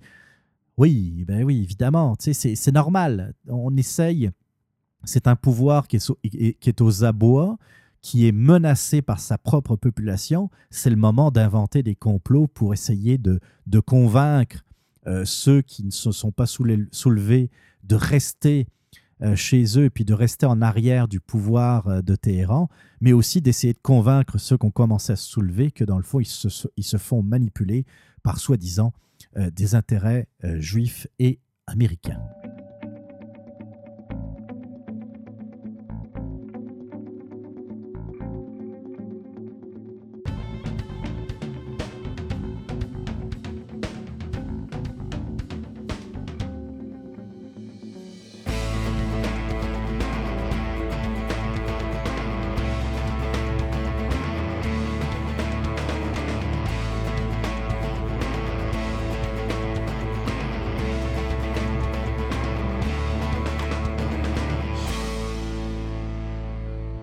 Le numéro 36 du Radioblog est sur le point de s'achever. J'espère que vous avez apprécié l'émission. Euh, dans le fond, ça fait donc la 36e émission que je fais et c'est peut-être la première qui ressemble le plus à ce que je voulais faire du Radioblog à l'origine, c'est-à-dire de parler de sujets un peu légers au départ, de parler de sujets euh, avec un, regard, euh, comme je vous disais, avec un peu de recul, d'autres sujets plus... plus général. C'est, bien de, parler d'actualité pure, euh, comme j'ai pu le faire euh, au dernier épisode, et puis je continuerai à faire ça. Mais je trouve que euh, ça se prêtait très bien, d'ailleurs, ce début d'année, de se détacher un peu de l'actualité, même si on en a parlé comme avec les, précédents sujets, avec l'Iran et la Corée du Nord. Mais c'était bien d'être un peu plus général, euh, de parler par exemple des médias, de parler des fake news, et puis euh, c'est, des choses, c'est des sujets qui ont, euh, dont on a beaucoup parlé en 2017, et c'est certain qu'on va encore en parler en 2018. J'espère que vous avez apprécié un peu cette, cette formule, cette façon de peut-être un peu mieux couper les segments, en particulier quand on parle de podcast et puis quand on parle de télésérie par exemple. Je trouvais que euh, des fois, ça faisait de, de trop longues introductions. Euh, donc, euh, c'est ça. N'hésitez pas à me dire ce que vous en pensez. N'hésitez pas à faire des suggestions. Je l'ai souvent dit d'ailleurs à, à, des, des auditeurs. hein. Je ne suis pas susceptible. Donc, vous pouvez me dire clairement que ça ne vous plaît pas et puis qu'il faut tout changer et puis que ça te la marde. Ah, non, sérieusement. Du moment que ça soit constructif, j'ai aucun problème avec la critique. Donc, euh, vous pouvez me faire des suggestions de sujets également. hein. Vous pouvez euh, m'envoyer vos suggestions de téléséries, de musique, de, euh, n'importe quoi. Et puis, et de podcasts, évidemment. Et d'ailleurs, je, vous le rappelle, si je sais qu'il y a quand même un certain nombre de podcasters qui m'écoutent, si jamais vous voulez, comme euh, avec le, podcast de Botrax, dont vous avez euh, entendu la promotion un peu plus tôt dans l'émission, si vous voulez faire une petite promo de ce genre-là, euh, c'est pas, euh, comment dire, qu'importe la forme, je veux dire, c'est pas nécessairement avec le, travail qu'a fait Bo- Botrax pour, pour son podcast Witches est, excellent, c'est vraiment bien travaillé. C'est juste un- une petite musique de fond, puis présenter votre podcast. Euh, ça me fera très, très plaisir de le diffuser dans un prochain radioblog. Donc, euh, ben, je vous souhaite encore une fois une très, très bonne année. Profitez-en bien. Pensez à vous, encore une fois, comme je vous l'ai dit en début d'émission. On se retrouve euh, pour un prochain numéro bientôt. hein. Je ne dis pas la semaine prochaine, on verra. Je l'espère. Comme toujours, on se laisse en musique. J'avais passé d'ailleurs une de ces tunes lors de la première émission de la saison 2. Je parle de, euh, euh, je parle de Gary Clark Jr. C'est un musicien extraordinaire, musicien et un chanteur extraordinaire. J'aime beaucoup son style de musique. Euh, cette fois, ben, la première fois, je me souviens plus exactement quelle tune c'était, mais cette fois, on va écouter Bright Lights. Et c'est pour euh, finir en beauté d'ailleurs sur euh, pour ce 36e épisode du radioblog de Québec Presse. Donc on se retrouve euh, très bientôt. Prenez soin de vous. Faites attention à vous. Bye bye.